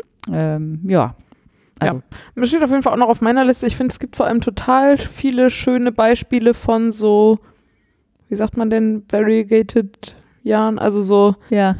semi-solide, handgefärbte, nicht ganz einheitlich unifarbene ähm, Garne. Ja. Und dann gibt es einfach, das, das ist richtig edel, finde ich, wie, das, Total. wie, wie, der, wie der Stoff dann nachher aussieht. Das ist halt ein sehr Will ich auf jeden Fall auch mal ausprobieren. Ja, ich habe eine dicke und eine dünne. Man muss deutlich dickere Nadeln benutzen, als man das normalerweise beim Häkeln tun würde. Ja, ja sonst habe ich äh, eigentlich nichts gemacht. Ja, gefärbt, aber das habe ich schon gesagt. Ich habe nach Jahren, auch nicht ganz wahr, aber also ich stricke sehr, sehr, sehr viel lieber, als dass ich häkel. Aber manchmal habe ich Bock zu häkeln. so auch wieder irgendwie letzte Woche. Ähm, da bin ich äh, nach München gefahren, wusste, ich habe eine lange Zugfahrt vor mir und hatte total Bock, irgendwas zu häkeln. Und ich habe äh, schon seit, äh, seit Monaten stolper ich immer mal wieder über diese gehäkelten Tiere aus diesen African Flower Polygonen Mhm. von Heidi Bears oder so. Mhm. Ähm, Die sind so wie Granny Squares, nur sechseckig, ne? äh, fünf bis achteckig. Ah, fünf bis also, oder vier bis achteckig sogar. Also es gibt äh, Vierecke, Fünfecke, Sechsecke, Siebenecke, Mhm. Achtecke und daraus baut sie so Tiere. Ja. Es gibt irgendwie Dinosaurier und Elefant Ich glaube, das und Nilpferd habe ich mal irgendwo gesehen. ja, genau, das, das hat man relativ viel gesehen Ja. und ich glaube, den Triceratops, der ging auch mal eine Weile sehr viel rum und so. Ähm, und die sind unfassbar hübsch und das da wird bestimmt 100 Jahre dauern. Aber es ist zumindest nicht zum Zusammennähen, sondern Join on the Go, also so Sehr schön. unterwegs zusammen häkeln. Und ich habe jetzt auch nicht erst alle 36 Polygone gehäkelt, sondern ich habe mal die zwei fürs erste Bein erst und dann das Bein auch direkt zusammen gehäkelt und dann die fürs zweite Bein danach und hoffe, dass ich äh, deswegen meine Motivation ein bisschen hochgehalten kriege. Aber das wird bestimmt eine ganze Weile dauern. Wie werden denn da die Ohren? Die Ohren sind separat, das sind keine äh, Sechsecke, ne? Ich glaube, von diesem Schaf, was ich mir da jetzt ausgesucht habe, sind die Ohren separat, aber der Kopf zum Beispiel besteht aus Vierecken, Fünfecken, Sechsecken. Abgefahren. Ja, äh, verrückt. Ich hätte gar nicht so viel ähm, buntes, also so verschieden bunt. Okay, Entschuldigung. Ich, möchtest du nicht drüber reden? Ich sag mal so, ich habe sehr, sehr, sehr viele bunte Wollmeisenreste Ah. in meinem Stash. Ach, du häkelst mit der Wollmeise. Ich häke mit Wollmeise Pure und ich habe da auch schon mehrfach bei so Gruppentauschaktionen teilgenommen, wie jeder nimmt einen 150 Gramm Strang, teilt den in 15 kleine Batzen auf und schickt 14 davon an andere. Und dann hat jeder am Ende 15 10 Gramm Portionchen, um genau solche Sachen zu machen. Geil. Ja. Wie gibt's denn sowas? Äh, Ravelry, Wollmeise-Gruppe. Eieiei. Und deswegen habe ich einfach sehr viele Wollmeisefarben. Also Mhm. wirklich sehr viele. Mhm. Genau. So dass ich jetzt ganz bequem die schönsten zehn, die zusammenpassen, auswählen konnte. Und Verrückt. Ja, äh, da muss ich nochmal gucken. Sowas will ich auch. ich könnte, ähm, ich könnte eine ganz elegante Überleitung zum nächsten Segment äh, einbauen. Ich bin gespannt. Äh, das nächste Segment ist nämlich das Kaufzeug. Ja. Und ich habe, ähm, ich bin nicht so der Häkelnadel-Experte. Ja. Ich habe das jetzt mit Zweier-Nadeln angefangen zu häkeln. Man sollte das ein bisschen kleiner machen, weil das ja nachher ein gefülltes Stofftier wird quasi. Da will man es immer so ein bisschen enger haben. Das kenne ich auch schon vom Stofftiere stricken. Ähm, und die einzige Zweier-Nadel, die ich hatte, ist von Prüm. Mhm. Ja, die ist äh, so, hm. Die hat gar keinen Griff, oder? Doch, doch, die hat so Ja. einen so einen Touchgriff, so einen schwarzen, gummierten. Ah, also schon ja. okayisch. Ja. Also mit diesen ganz ohne Griff komme ich überhaupt nicht klar. Die hat schon, Glaube ich, keine andere. Ich Ähm, nur die. aber ich finde die nicht so geil. Und dann habe ich mir irgendwie von Clover, es gibt so eine Soft-Touch-Serie aus so einem ganz fiesen Plastik-Orange-Griff. Sieht aus wie aus den 70ern. Ja, der. Griff ist wirklich potthässlich. Ich mag die aber total gerne, weil die mir zum einen gut in der Hand liegen und zum anderen haben die so eine eloxierte Nadel vorne dran. Mhm. Mhm. Dadurch ist sie total rutschig. Ja. Ich häkel damit total gerne, weil ich ähnlich fest häkel, wie ich stricke. Mhm. Und diese, die, ja, die ist einfach total rutschig vorne. Ist total super.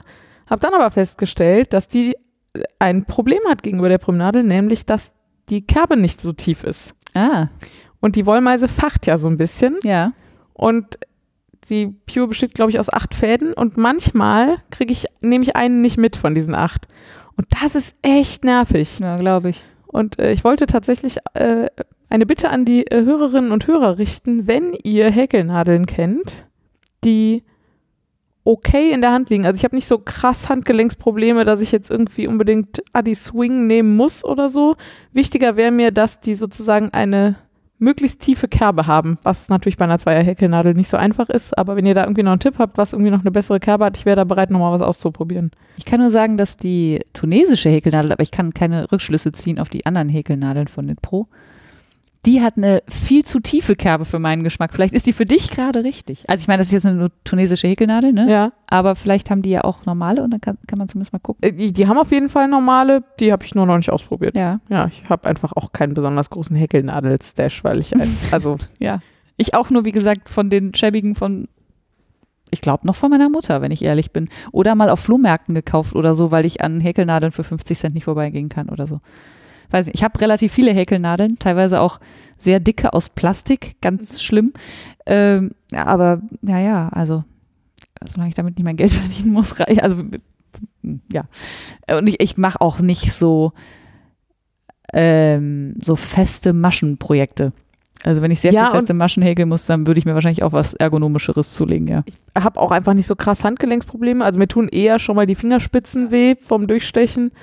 Äh, und insofern ist, glaube ich, es gibt da sehr viele verschiedene Bedürfnisse, die so Nadeln abdecken müssen, Auf wie jeden bei. Stricknadeln ja auch. Ja. Ja, genau. Also Clever Soft Touch, prinzipiell tolle Nadeln in diesem Fall. Bisschen kurze, Ja, ein bisschen. kurze Haken. Genau. Hm. Du hast noch mehr geshoppt, bestimmt. Ich habe auch noch mehr geshoppt, ja. Ich habe, so, weil ich jetzt so im, du. im Nadelausprobierwahn war, ähm, habe ich gedacht, ich kann nicht immer nur das, das nehmen, was ich schon kenne. Es gibt ja so viel mehr und es gibt auch immer ja wieder neue Stricknadelserien und so. Und habe mir deshalb ähm, gleich drei Nadelspiele in zweieinhalb gekauft. Äh, zum Socken und Handschuhe und so stricken. Ja. Und zwar habe ich mir Knit Pro Sing gekauft oder Zing, ich weiß nicht so genau. Diese Metallnadeln, Sing, ja. Ähm, äh, die finde ich auf jeden Fall sehr viel besser. Ich hatte schon mal früher irgendwann Knit Pro Metallnadeln, die waren, würde ich sagen, massiv. Die Sing sind jetzt, glaube ich, hohl oder zumindest aus leichterem Metall. Ähm, das finde ich eigentlich ganz cool. Ich glaube, ich stricke mit Holz lieber, aber ich stricke jetzt die Vanilla is the New Black mal mit den Metallnadeln und dann gucke ich mal weiter. Die gibt es auch in ganz vielen Farben, ne? Die haben eine feste Farbe pro Größe. Ah, echt? sodass ah. du, wenn du die 2,5er und die 2,75er und die 3er Nadeln alle hast, du einfach direkt siehst, welche welche sind, was total praktisch ist, weil meine Holznadeln kann ich immer nur mit Nadelmaß auseinanderhalten. Das ist natürlich geil. Das ist ja bei meinen, ich überlege gerade, das habe ich bei meinen Holznadeln. Fällt mir Genau, gerade du hast so ein Knit Pro Set mit Genau. verschiedenen farbigen Holznadeln, Ja. ne? Ja. Richtig, stimmt. Aber die sind, also alle Farben sind sehr hübsch, finde ich. Von diesen. äh, ja, also die 2,5er sind irgendwie so rot. mhm. Ähm, genau, und die mag ich eigentlich ganz gerne. Äh, genau, und dann habe ich mir noch von Chaigu ähm, so ein Bambus-Set gekauft und zwar in 12 Zentimeter. So kurze hatte ich bisher noch nicht. Mhm. Die nehme ich jetzt für die Fingerhandschuhe, die sind super. Mhm. Äh, die mag ich total gern. Die sind unfassbar spitz. Geht so gerade so mit der Wollmeise. Ja. Ähm, aber es geht und ähm, die sind halt super leicht und kurz und äh, für so Fingerhandschuhe eigentlich genau richtig. Und stichst du dir damit in die Finger? Oder hast du das Problem nicht? Das ist ja mein Nee, Nadelspielproblem. okay, ich bin einfach. Stricken, stricke ich, pick ich mir nicht in die Finger, ich pick halt in die Wolle. Also ich habe tatsächlich ein bisschen das Problem, dass mir die, Fa die Fäden schon mal splitten damit, aber ähm, nicht so sehr, dass es, also nicht so viel, dass es ich deswegen doof fände. Äh, ja, und dann habe ich mir noch ein Nadelspiel von Adi bestellt, das war aber einfach enttäuschend. Hm. Also es war irgendwie so Standard Metallnadeln und die waren einfach noch klobiger und stumpfer und schwerer ja. alle alten Nadeln, die ich irgendwie so von früher habe. Die kommen, glaube ich, mal hier in die äh, in den Fundus an Garnen und Nadeln, die wir für Anfänger immer hier im Büro rumstehen haben. Dann kommen die mal rein und dann kann mal jemand, der unbedingt mal ein Nadelspiel in die Hand nehmen will, mal ein Nadelspiel in die Hand nehmen. Äh, So wie Karo. Einfach losstricken. Genau. Ja. Einfach mal Socken stricken, wenn man seit zwei Wochen strickt. du hast auch Nadeln gekauft. Ja. Wie, äh, die tunesischen Häkelnadeln habe ich ja gerade schon erwähnt, die waren die eher kleinere Anschaffung. Ja, und dann äh, habe ich mir ach, ein Liebhaber Nadelset gekauft, glaube ich. Das ist so ein, brauch, braucht man nicht unbedingt, ist aber sehr, sehr schön. Nämlich ähm, das Nadelset von Lücke. Mhm. Das ist ja, ich, äh, wenn man das nicht kennt, das ist aus so Treibholz. Äh, ich weiß nicht, ob es wirklich aus Treibholz ist, Da frage ich mich jedes Mal, wenn das jemand sagt. mh, naja, es, also da, hm, vielleicht ist das auch nur die Farbbezeichnung, keine Ahnung. Also die Nadeln sind sehr unterschiedlich und ähm, sind halt aus so einem grau gebleichten Holz, was wirklich sehr edel und sehr hübsch aussieht.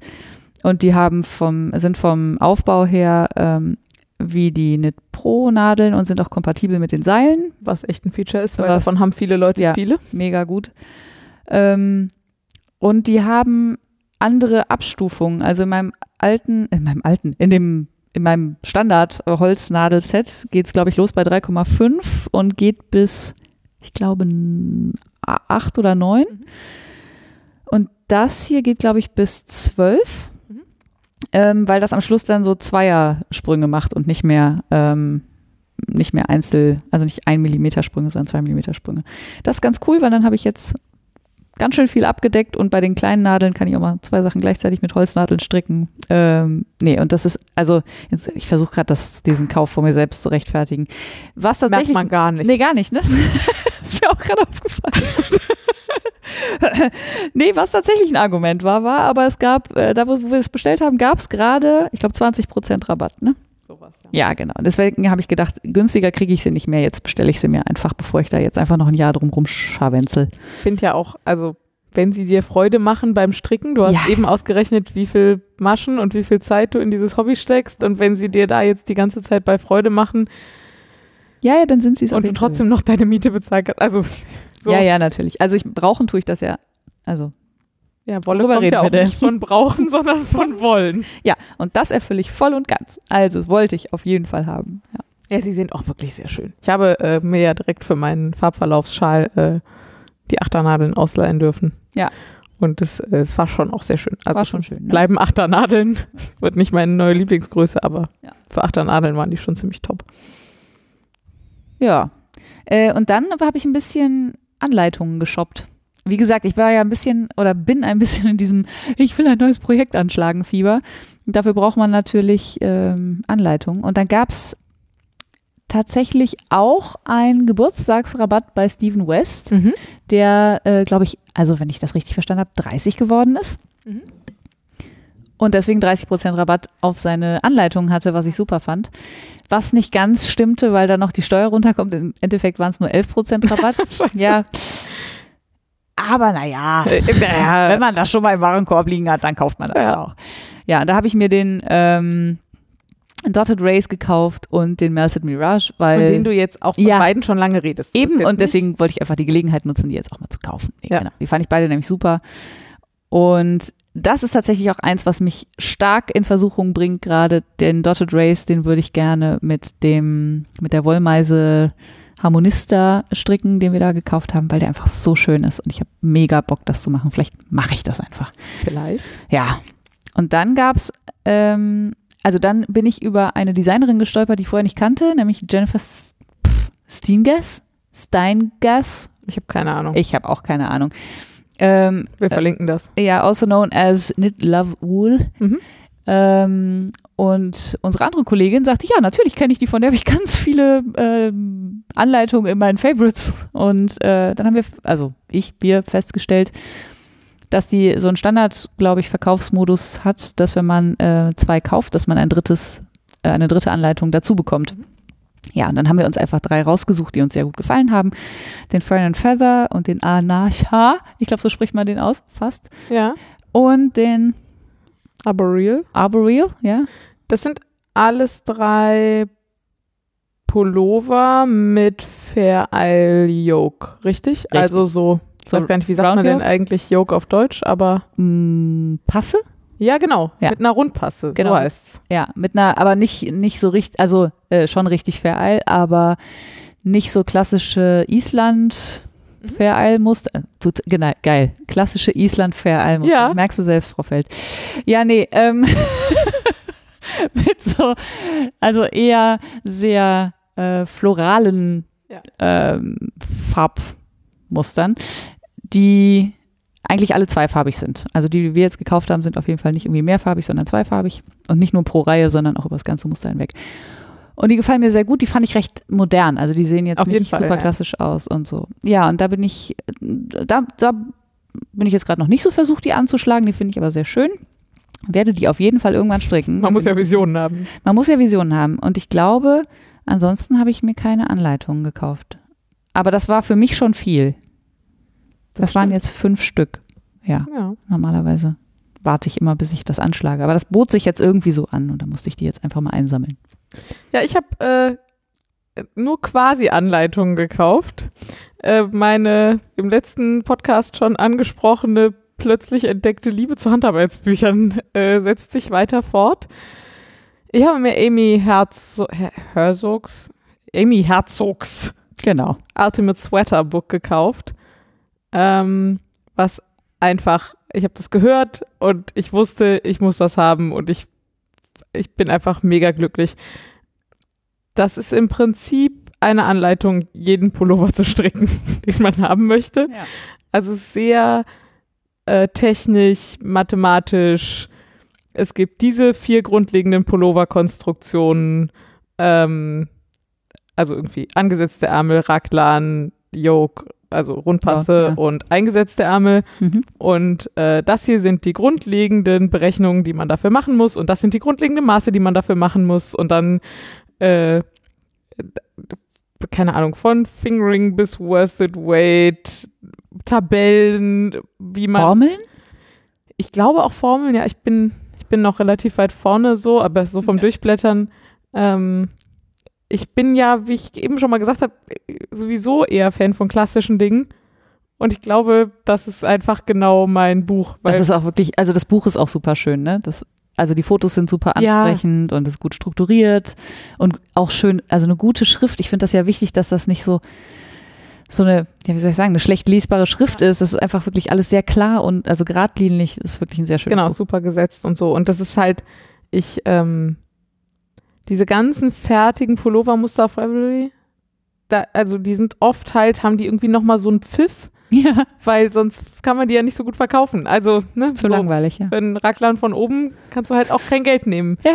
Ähm, und ganz viele Leute wollen sowas ja auch genau haben. Mhm. Ich wäre aber gerade total froh, ich hätte in meiner ähm, in meinem Kleiderschrank einfach so ein paar Klassiker quasi. Ja. Also einen klassischen Raglan glatt rechts aus einem dünnen Garn, was wahrscheinlich elend langweilig zu stricken ist, aber wo ich sehr dankbar drum wäre, wenn ich sowas in meiner Garderobe hätte. Ja.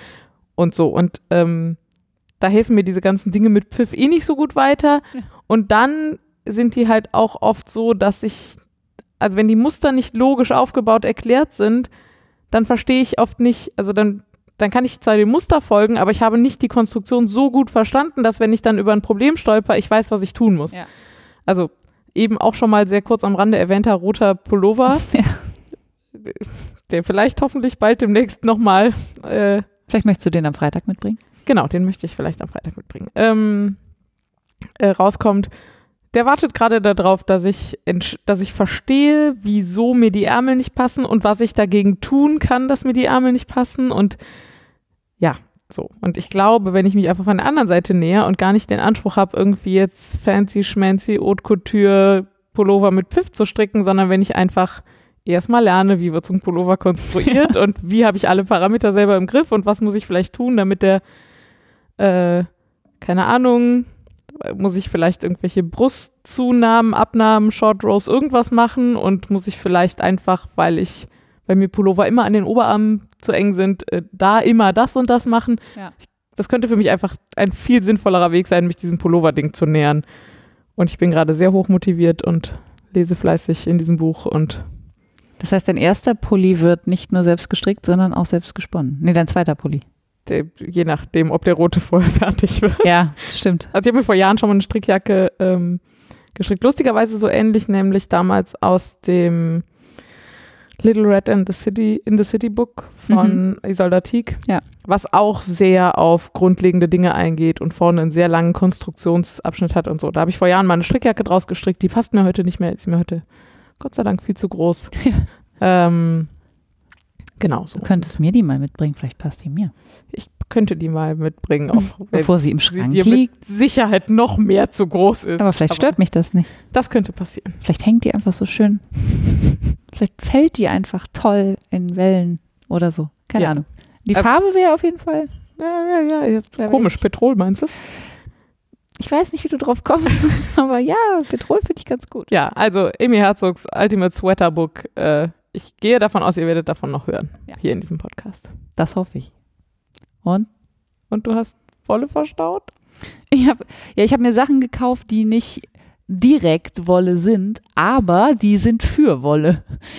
Ähm, ich vermute, die allermeisten von euch sind äh, wahnsinnig gut organisiert und ihr habt schöne aufgeräumte Regale, Schränke, irgendwas, wo ihr eure Wolle unterbringt. Kisten. Kisten, Kisten.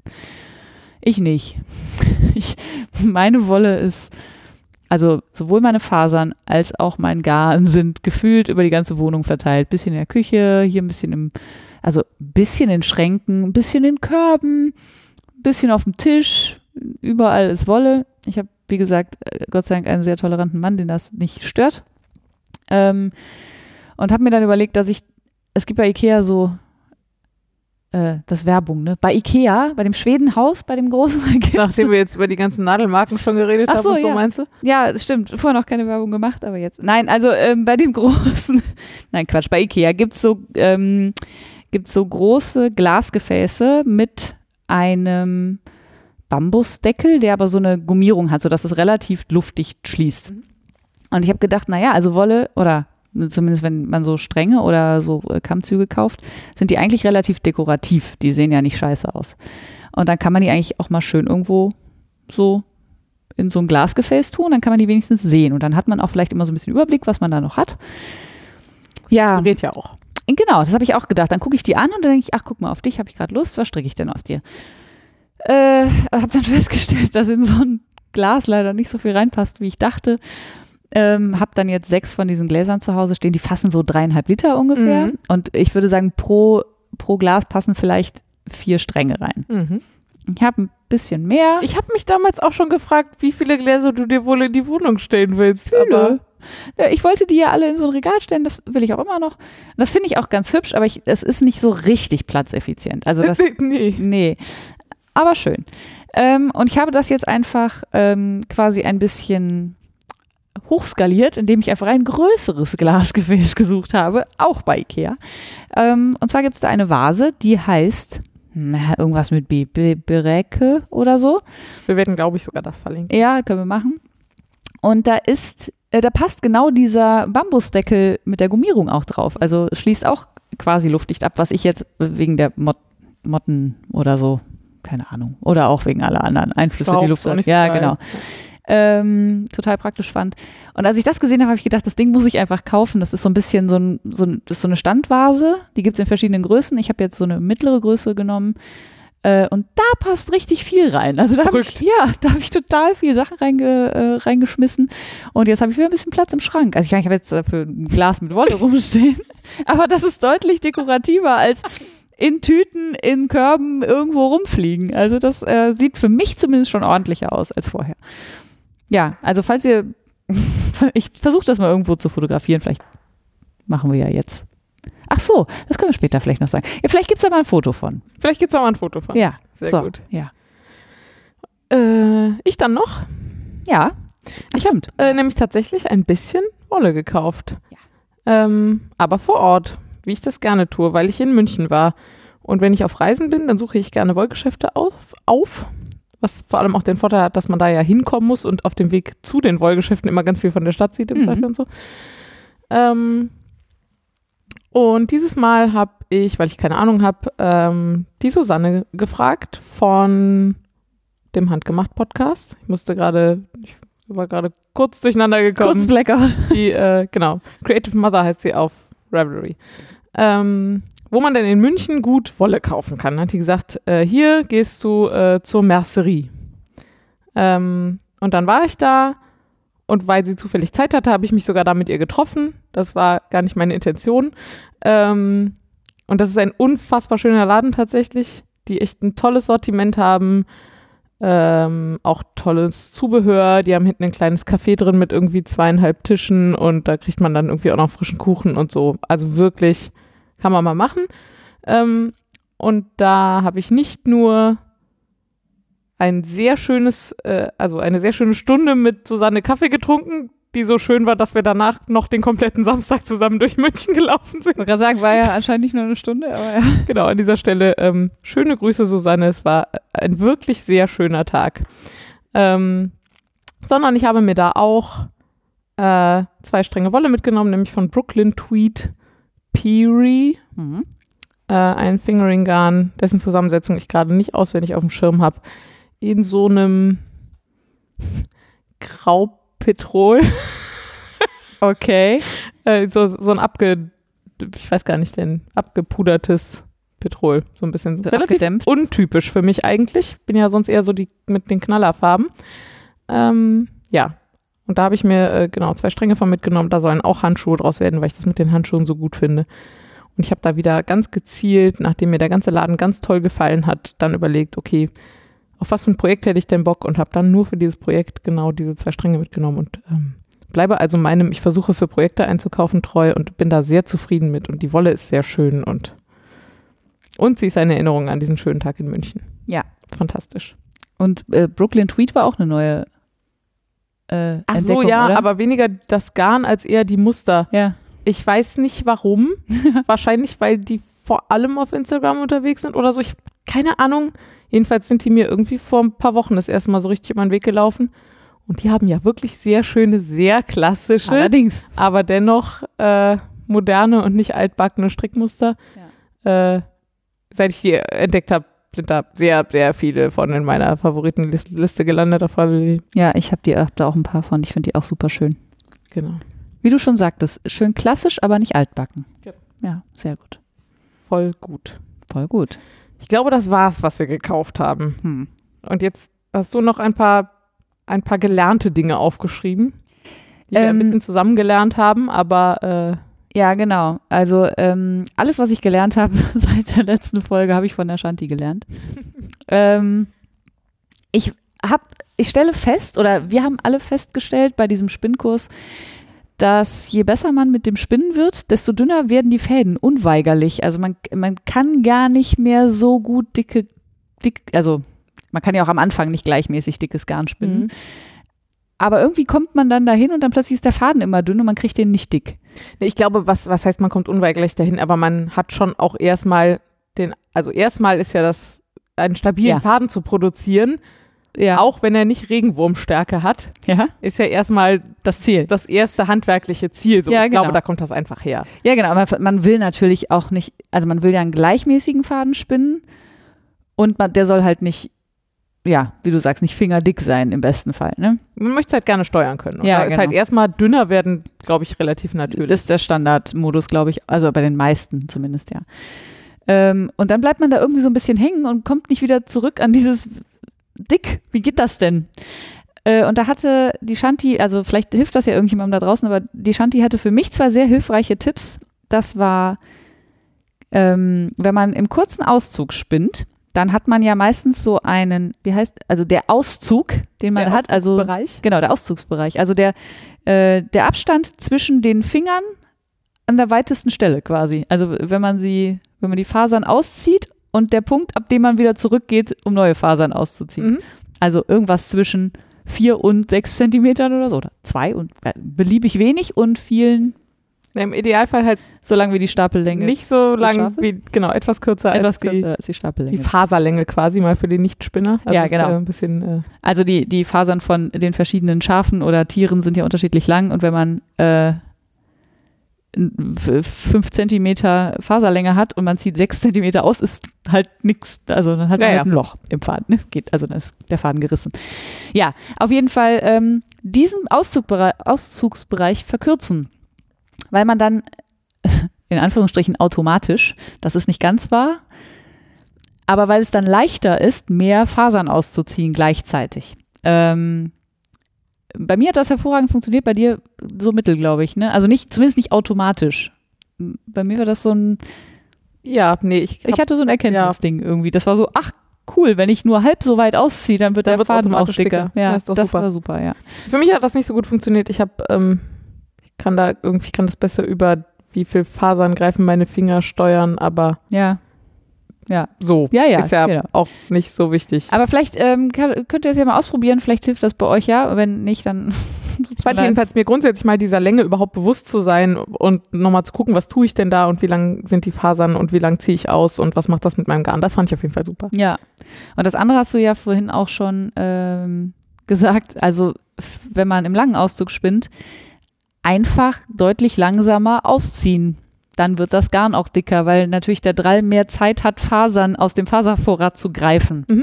Langsamer heißt aber halt trotzdem im gleichmäßigen Tempo Ja. und nicht äh, ein bisschen warten, ein bisschen warten, weil jedes Warten macht dann halt eine dicke Stelle und Eine jedes dünne Stelle. wieder Gas geben Genau. macht dann halt eine dünne Stelle.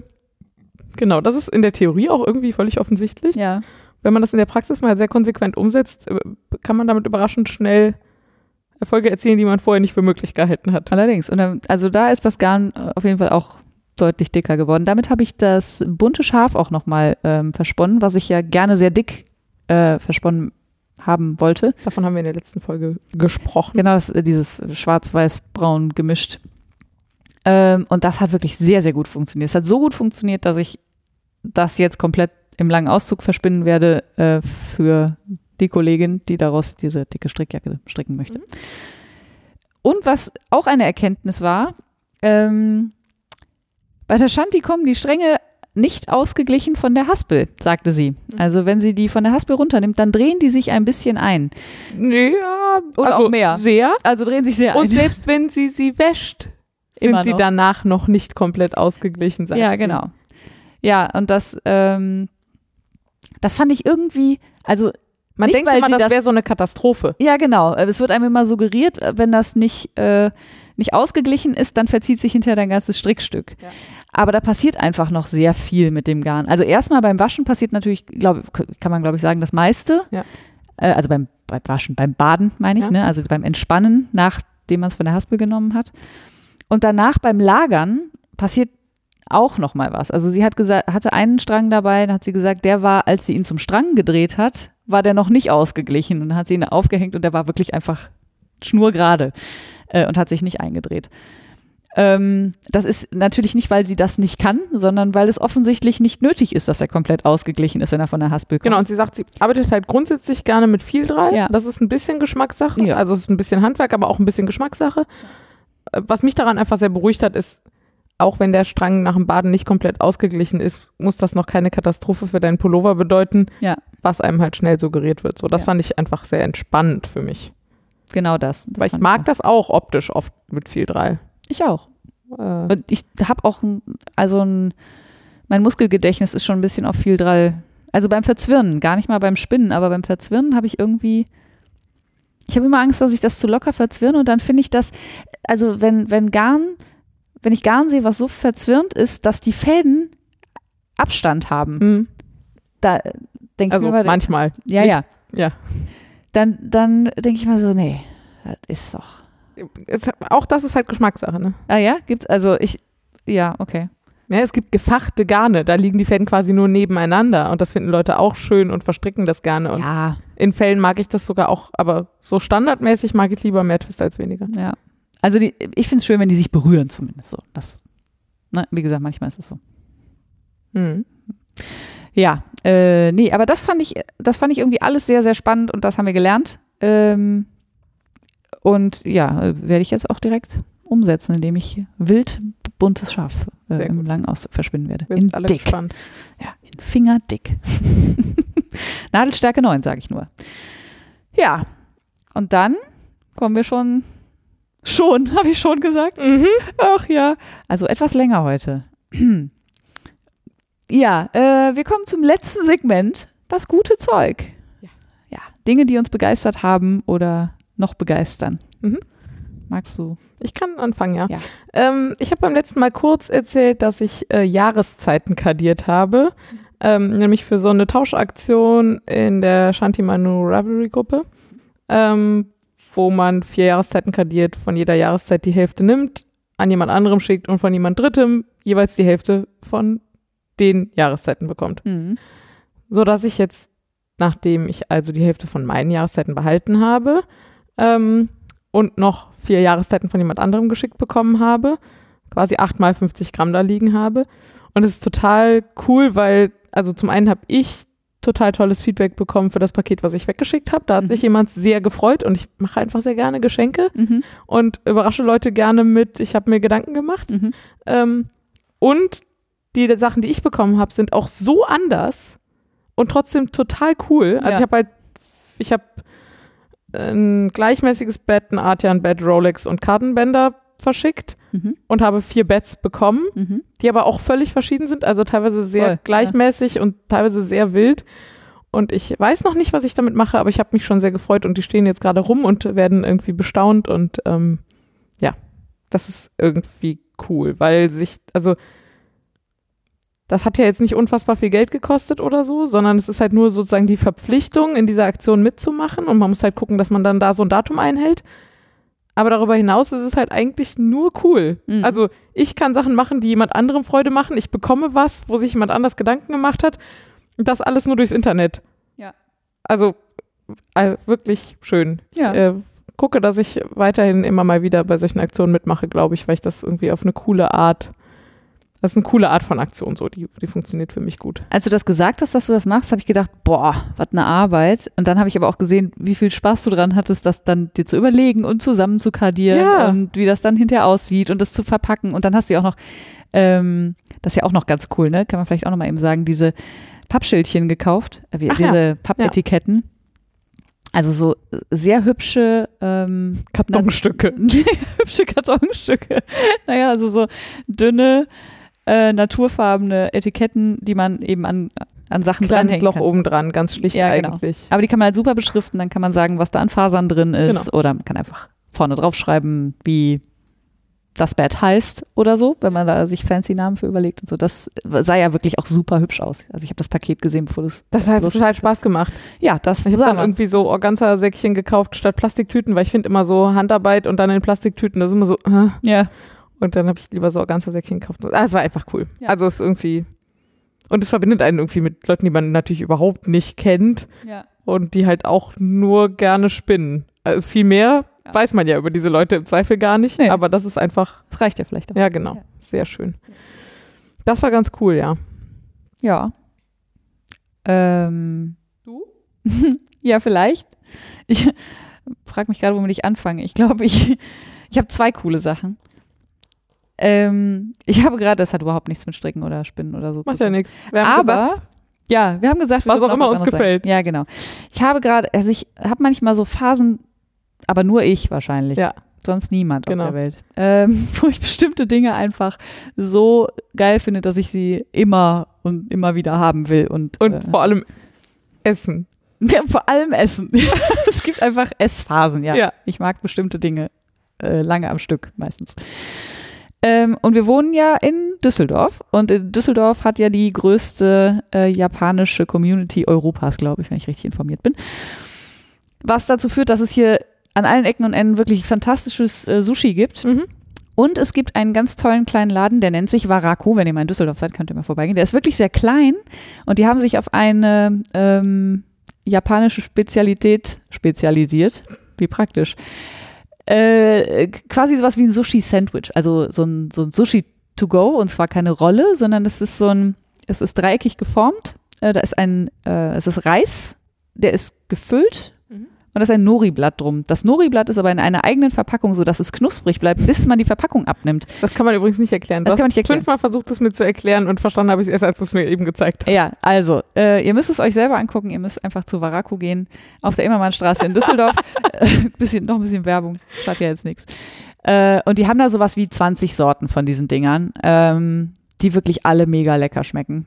Ich glaube aber, Also alle weiß ich nicht. auch woanders Onigiris. Bestimmt, ja, ja, also ja. vielleicht. Also die, ja, ja, ähm, es gibt bestimmt die auch woanders.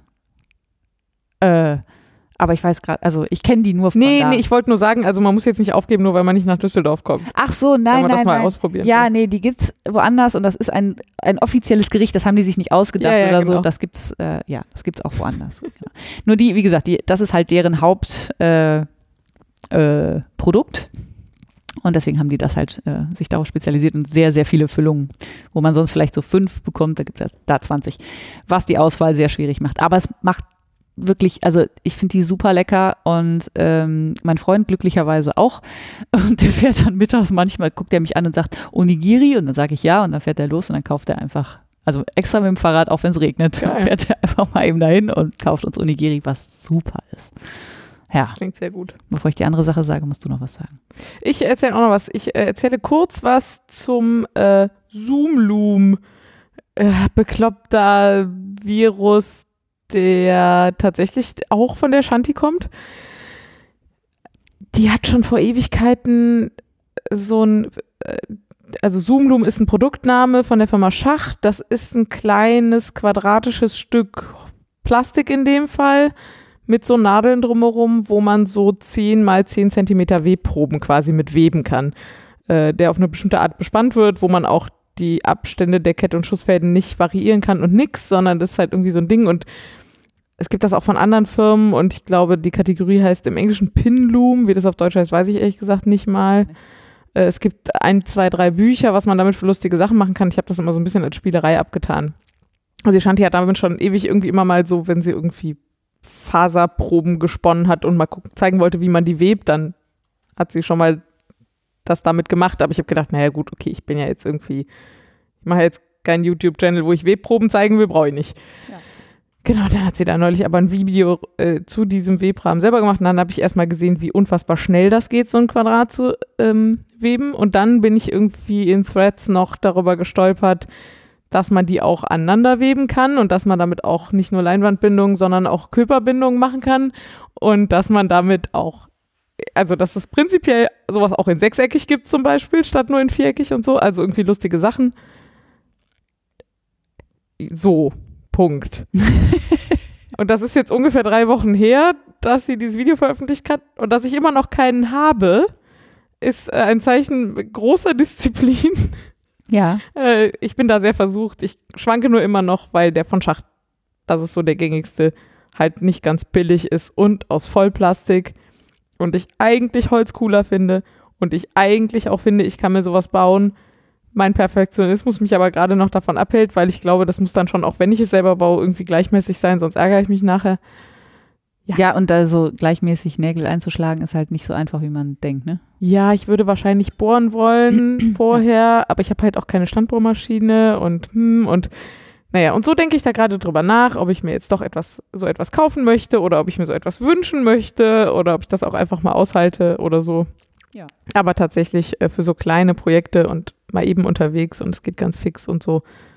Äh, ja, wir verlinken euch mal das Video. Vielleicht habt ihr ja Lust, euch das auch mal anzugucken. Ja, ist auf jeden Fall total. Also das Geile ist, dass es so schnell geht und dann hat man sowas Gewebtes in der Hand und dann hat man so ganz viele kleine Läppchen und denkt so, boah, geil. Ja, und man kann damit lustige Sachen machen, wenn man so Ja. Farbballaufsgarne oder Sockenwollen hat oder so. Ja, Alles Mögliche. Genau. Ja. Erst, er, erstmal nur eine Spielerei und am Ende ist es wahrscheinlich auch nicht sehr viel mehr, aber man kann halt dadurch, dass man die aneinander weben kann, dadurch also auch größere Gewebestücke mitmachen. ja, eben. Und im Gegensatz zum Webrahmen halt sehr transportabel. Ja, genau. The good things. Ja. Ja. Pinlooms. Noch irgendwelches gutes Zeug? Äh, ja, das ist aber schwierig zu empfehlen, Schwierig zu empfehlen. aber ich äh, finde, wir könnten da, äh, könnten uns da treu bleiben und ein bisschen schwärmen für unsere Strickmittagspause. Ja. Toll. Wirklich. Wer hatte eigentlich diese Idee? Du? Ja, bestimmt.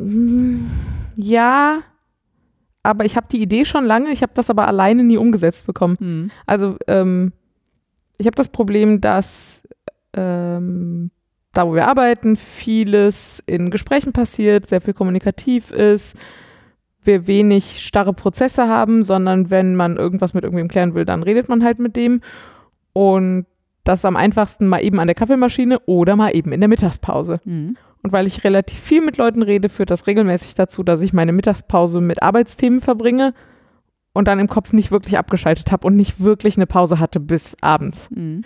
Ähm, und um dem Gegengewicht zu setzen, habe ich schon lange vorgehabt, mich mittags eine Viertelstunde mit Strickzeug hinzusetzen und über was völlig anderes zu reden. Das hat alleine nur nie funktioniert. Mhm. Da war jetzt, glaube ich, einfach der Momentum da, dass wir jetzt gerade genug Leute sind, die stricken und die auch noch alle in Büros nebeneinander arbeiten und es deswegen total einfach ist, sich mittags einfach gemeinsam eine Viertelstunde hinzusetzen. Und das machen wir jetzt schon seit drei Wochen, glaube ich. Hm.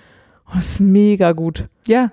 Und and it sticks. Also es ist nicht so, manchmal hat man ja so, so Vorschläge und dann kommt aber keiner, dann macht das keiner. Das ist ganz im Macht man Gegenteil. das einmal Ja. so? Ja. Und wir machen das, also ich manchmal nicht, weil ich manchmal erst nachmittags ins Büro komme, aber wenn ich da bin, bin ich auf jeden Fall auch immer dabei. Und das Coole finde ich ja, ist, dass ja nicht nur, also wir haben so äh, tolle lange Sofas bei uns im Büro stehen, äh, wo relativ viele Leute drauf passen. Und wenn wir da sitzen und stricken, dann kommen total viele andere Leute immer und setzen sich auch noch so dazu, weil das ist ja so, ist ja auch so gemütlich und so. Und So eine bewusste. Pause machen ist halt auch Ja. irgendwie ganz cool. Ansonsten geht man halt irgendwie vom Mittagstisch dann schnell wieder zum Büro und wenn man da sitzt, dann macht man halt auch weiter.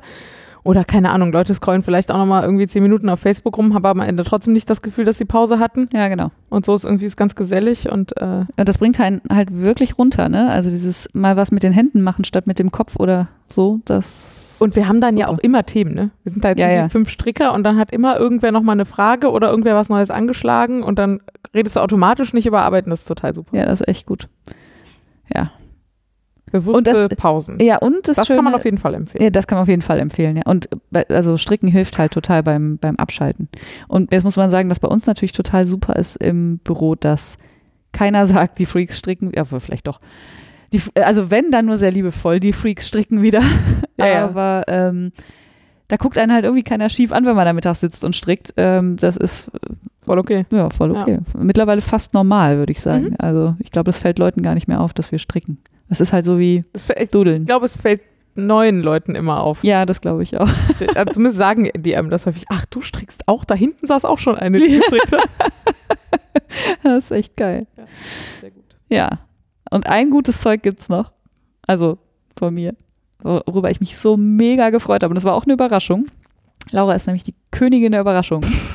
Ja, du machst das schon gut. Ich habe hohe Ansprüche an mich, sagen ja. wir so. Oh, das, und ich, äh, die kommen mir zu gut. Neulich äh, sagte sie nämlich, da ist gerade ein Paket für mich geliefert worden äh, im Büro. Und äh, komm doch mal mit. Da ist bestimmt auch für dich was mit drin. Und ich dachte schon, was kann das wohl sein? Und dann kam eine Rolle und sie war erst verwirrt und dann sagte sie, ah, und zog eine einen großen Bogen daraus. Und da waren unsere Sticker drin. Wir haben jetzt Wollkanal-Sticker. Das ist so cool. Ich, also, ich möchte jeden Laternenpfahl in Düsseldorf damit Oh bekleistern. Gott.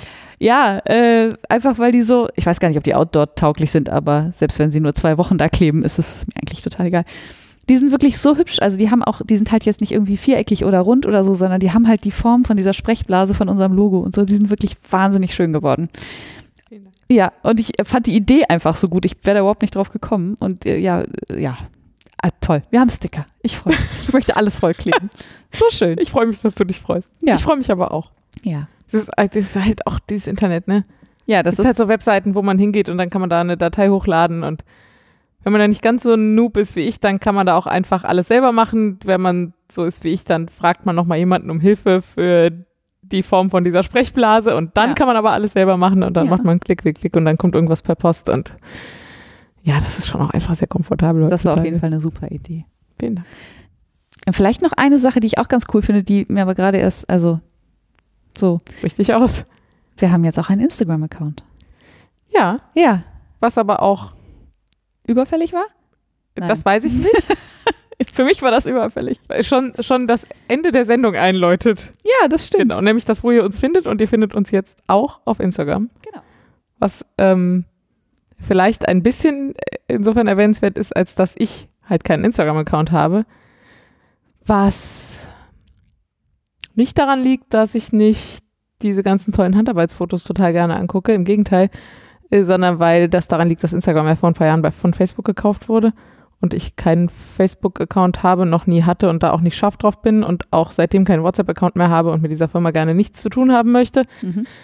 Und deswegen jetzt sehr lange sehr, sehr tapfer war sozusagen, weil gerade in der Handarbeitsszene passiert ja viel auf Instagram, aber das war es mir irgendwie immer alles nicht wert. Und dann habe ich jetzt gesagt, nee, aber irgendwie jetzt hier den Wollkanal da so gar nicht stattfinden zu haben, ist irgendwie auch total bescheuert. Und Um mich alleine machen zu lassen, ist ja auch keine Option. wir haben jetzt mal so ein, äh, so ein Instagram-Ding und du hast mir versprochen, du, du kümmerst dich im Wesentlichen Ich regel. Und, ich schnupper mal rein. Ja, ja, ja, so machen wir das. Mal gucken. Ja, also, ne, äh, das Schöne ist halt, dass man dann da auch, also meine Sachen kann ich da ja einfach auch nochmal rein posten, aber dann sieht man deine auch. Das ist total gut. Und dann, ja. Ja. an der Stelle würde ich auch gern nochmal sagen, wie nett ich das finde. Es gab total viele nette Erwähnungen und nochmal Feedback und so, auch für die zweite Folge und äh, Menschen, die sagen, dass unser Podcast schön ist und dass sie uns gerne zuhören und das ist so lieb und Das ist so schön. ja, wir freuen uns wirklich total. Also immer wenn wieder Immer- jemand dazukommt, der sagt, oh, wir haben uns das angehört und das hat uns so gut gefallen, dann äh, Die, die es zuerst findet, macht einen Screenshot und schickt es der anderen. ja, ja, Immer. Genau, immer. Ja, ja. Guck mal, wie lieb. Nein, also wir freuen uns wirklich immer über jedes äh, Feedback total. Und ähm, ein paar Leute haben gesagt, dass wir gerne öfter oder länger äh, Ja. podcasten dürfen. Ich glaube, länger haben wir heute auf jeden Fall geschafft. Ähm, öfter auch ein bisschen. Also wir haben ein, ein bisschen kürzeren Abstand gehabt. Zumindest, wenn wir auch zeitnah veröffentlichen, Ja, aber ich gehe genau. davon aus. Ja, und wir, äh, wir versuchen das mal. Also wir haben beide da echt Bock drauf und wenn, dann kommt uns nur unser Terminkalender in die Quere und nicht die Lust. Ja, Insofern. Definitiv. Ja. Heute war jetzt, glaube ich, für meinen Geschmack schon grenzwertig lang. Also, Hast du trockenen Mund? nee, eher das Gefühl, wir haben vielleicht jetzt einfach wirklich ein bisschen viel geredet. Aber ja, wir tasten uns da mal ran. Ja, sind wir gewöhnt, viel reden. ja, genau. Ja, ähm, also wie schon gesagt, ihr findet uns jetzt als Wollkanal auch auf Instagram und auch als Wollkanal auf Twitter und natürlich in, ähm, auf der ganz normalen Webseite www.wollkanal.de äh, und in der Podcasting auf Deutschgruppe auf Revelry. Dann findet ihr die Laura Unter Filane auf Ravelry und unter Laura Geisen auf Twitter. Und mich findet ihr unter Craftraum auf Revelry und auch auf Instagram. Und dann bleibt mir nur zu sagen, bis zum nächsten Mal. Bis zum nächsten Mal. Schön war's. Tschüss. Tschüss.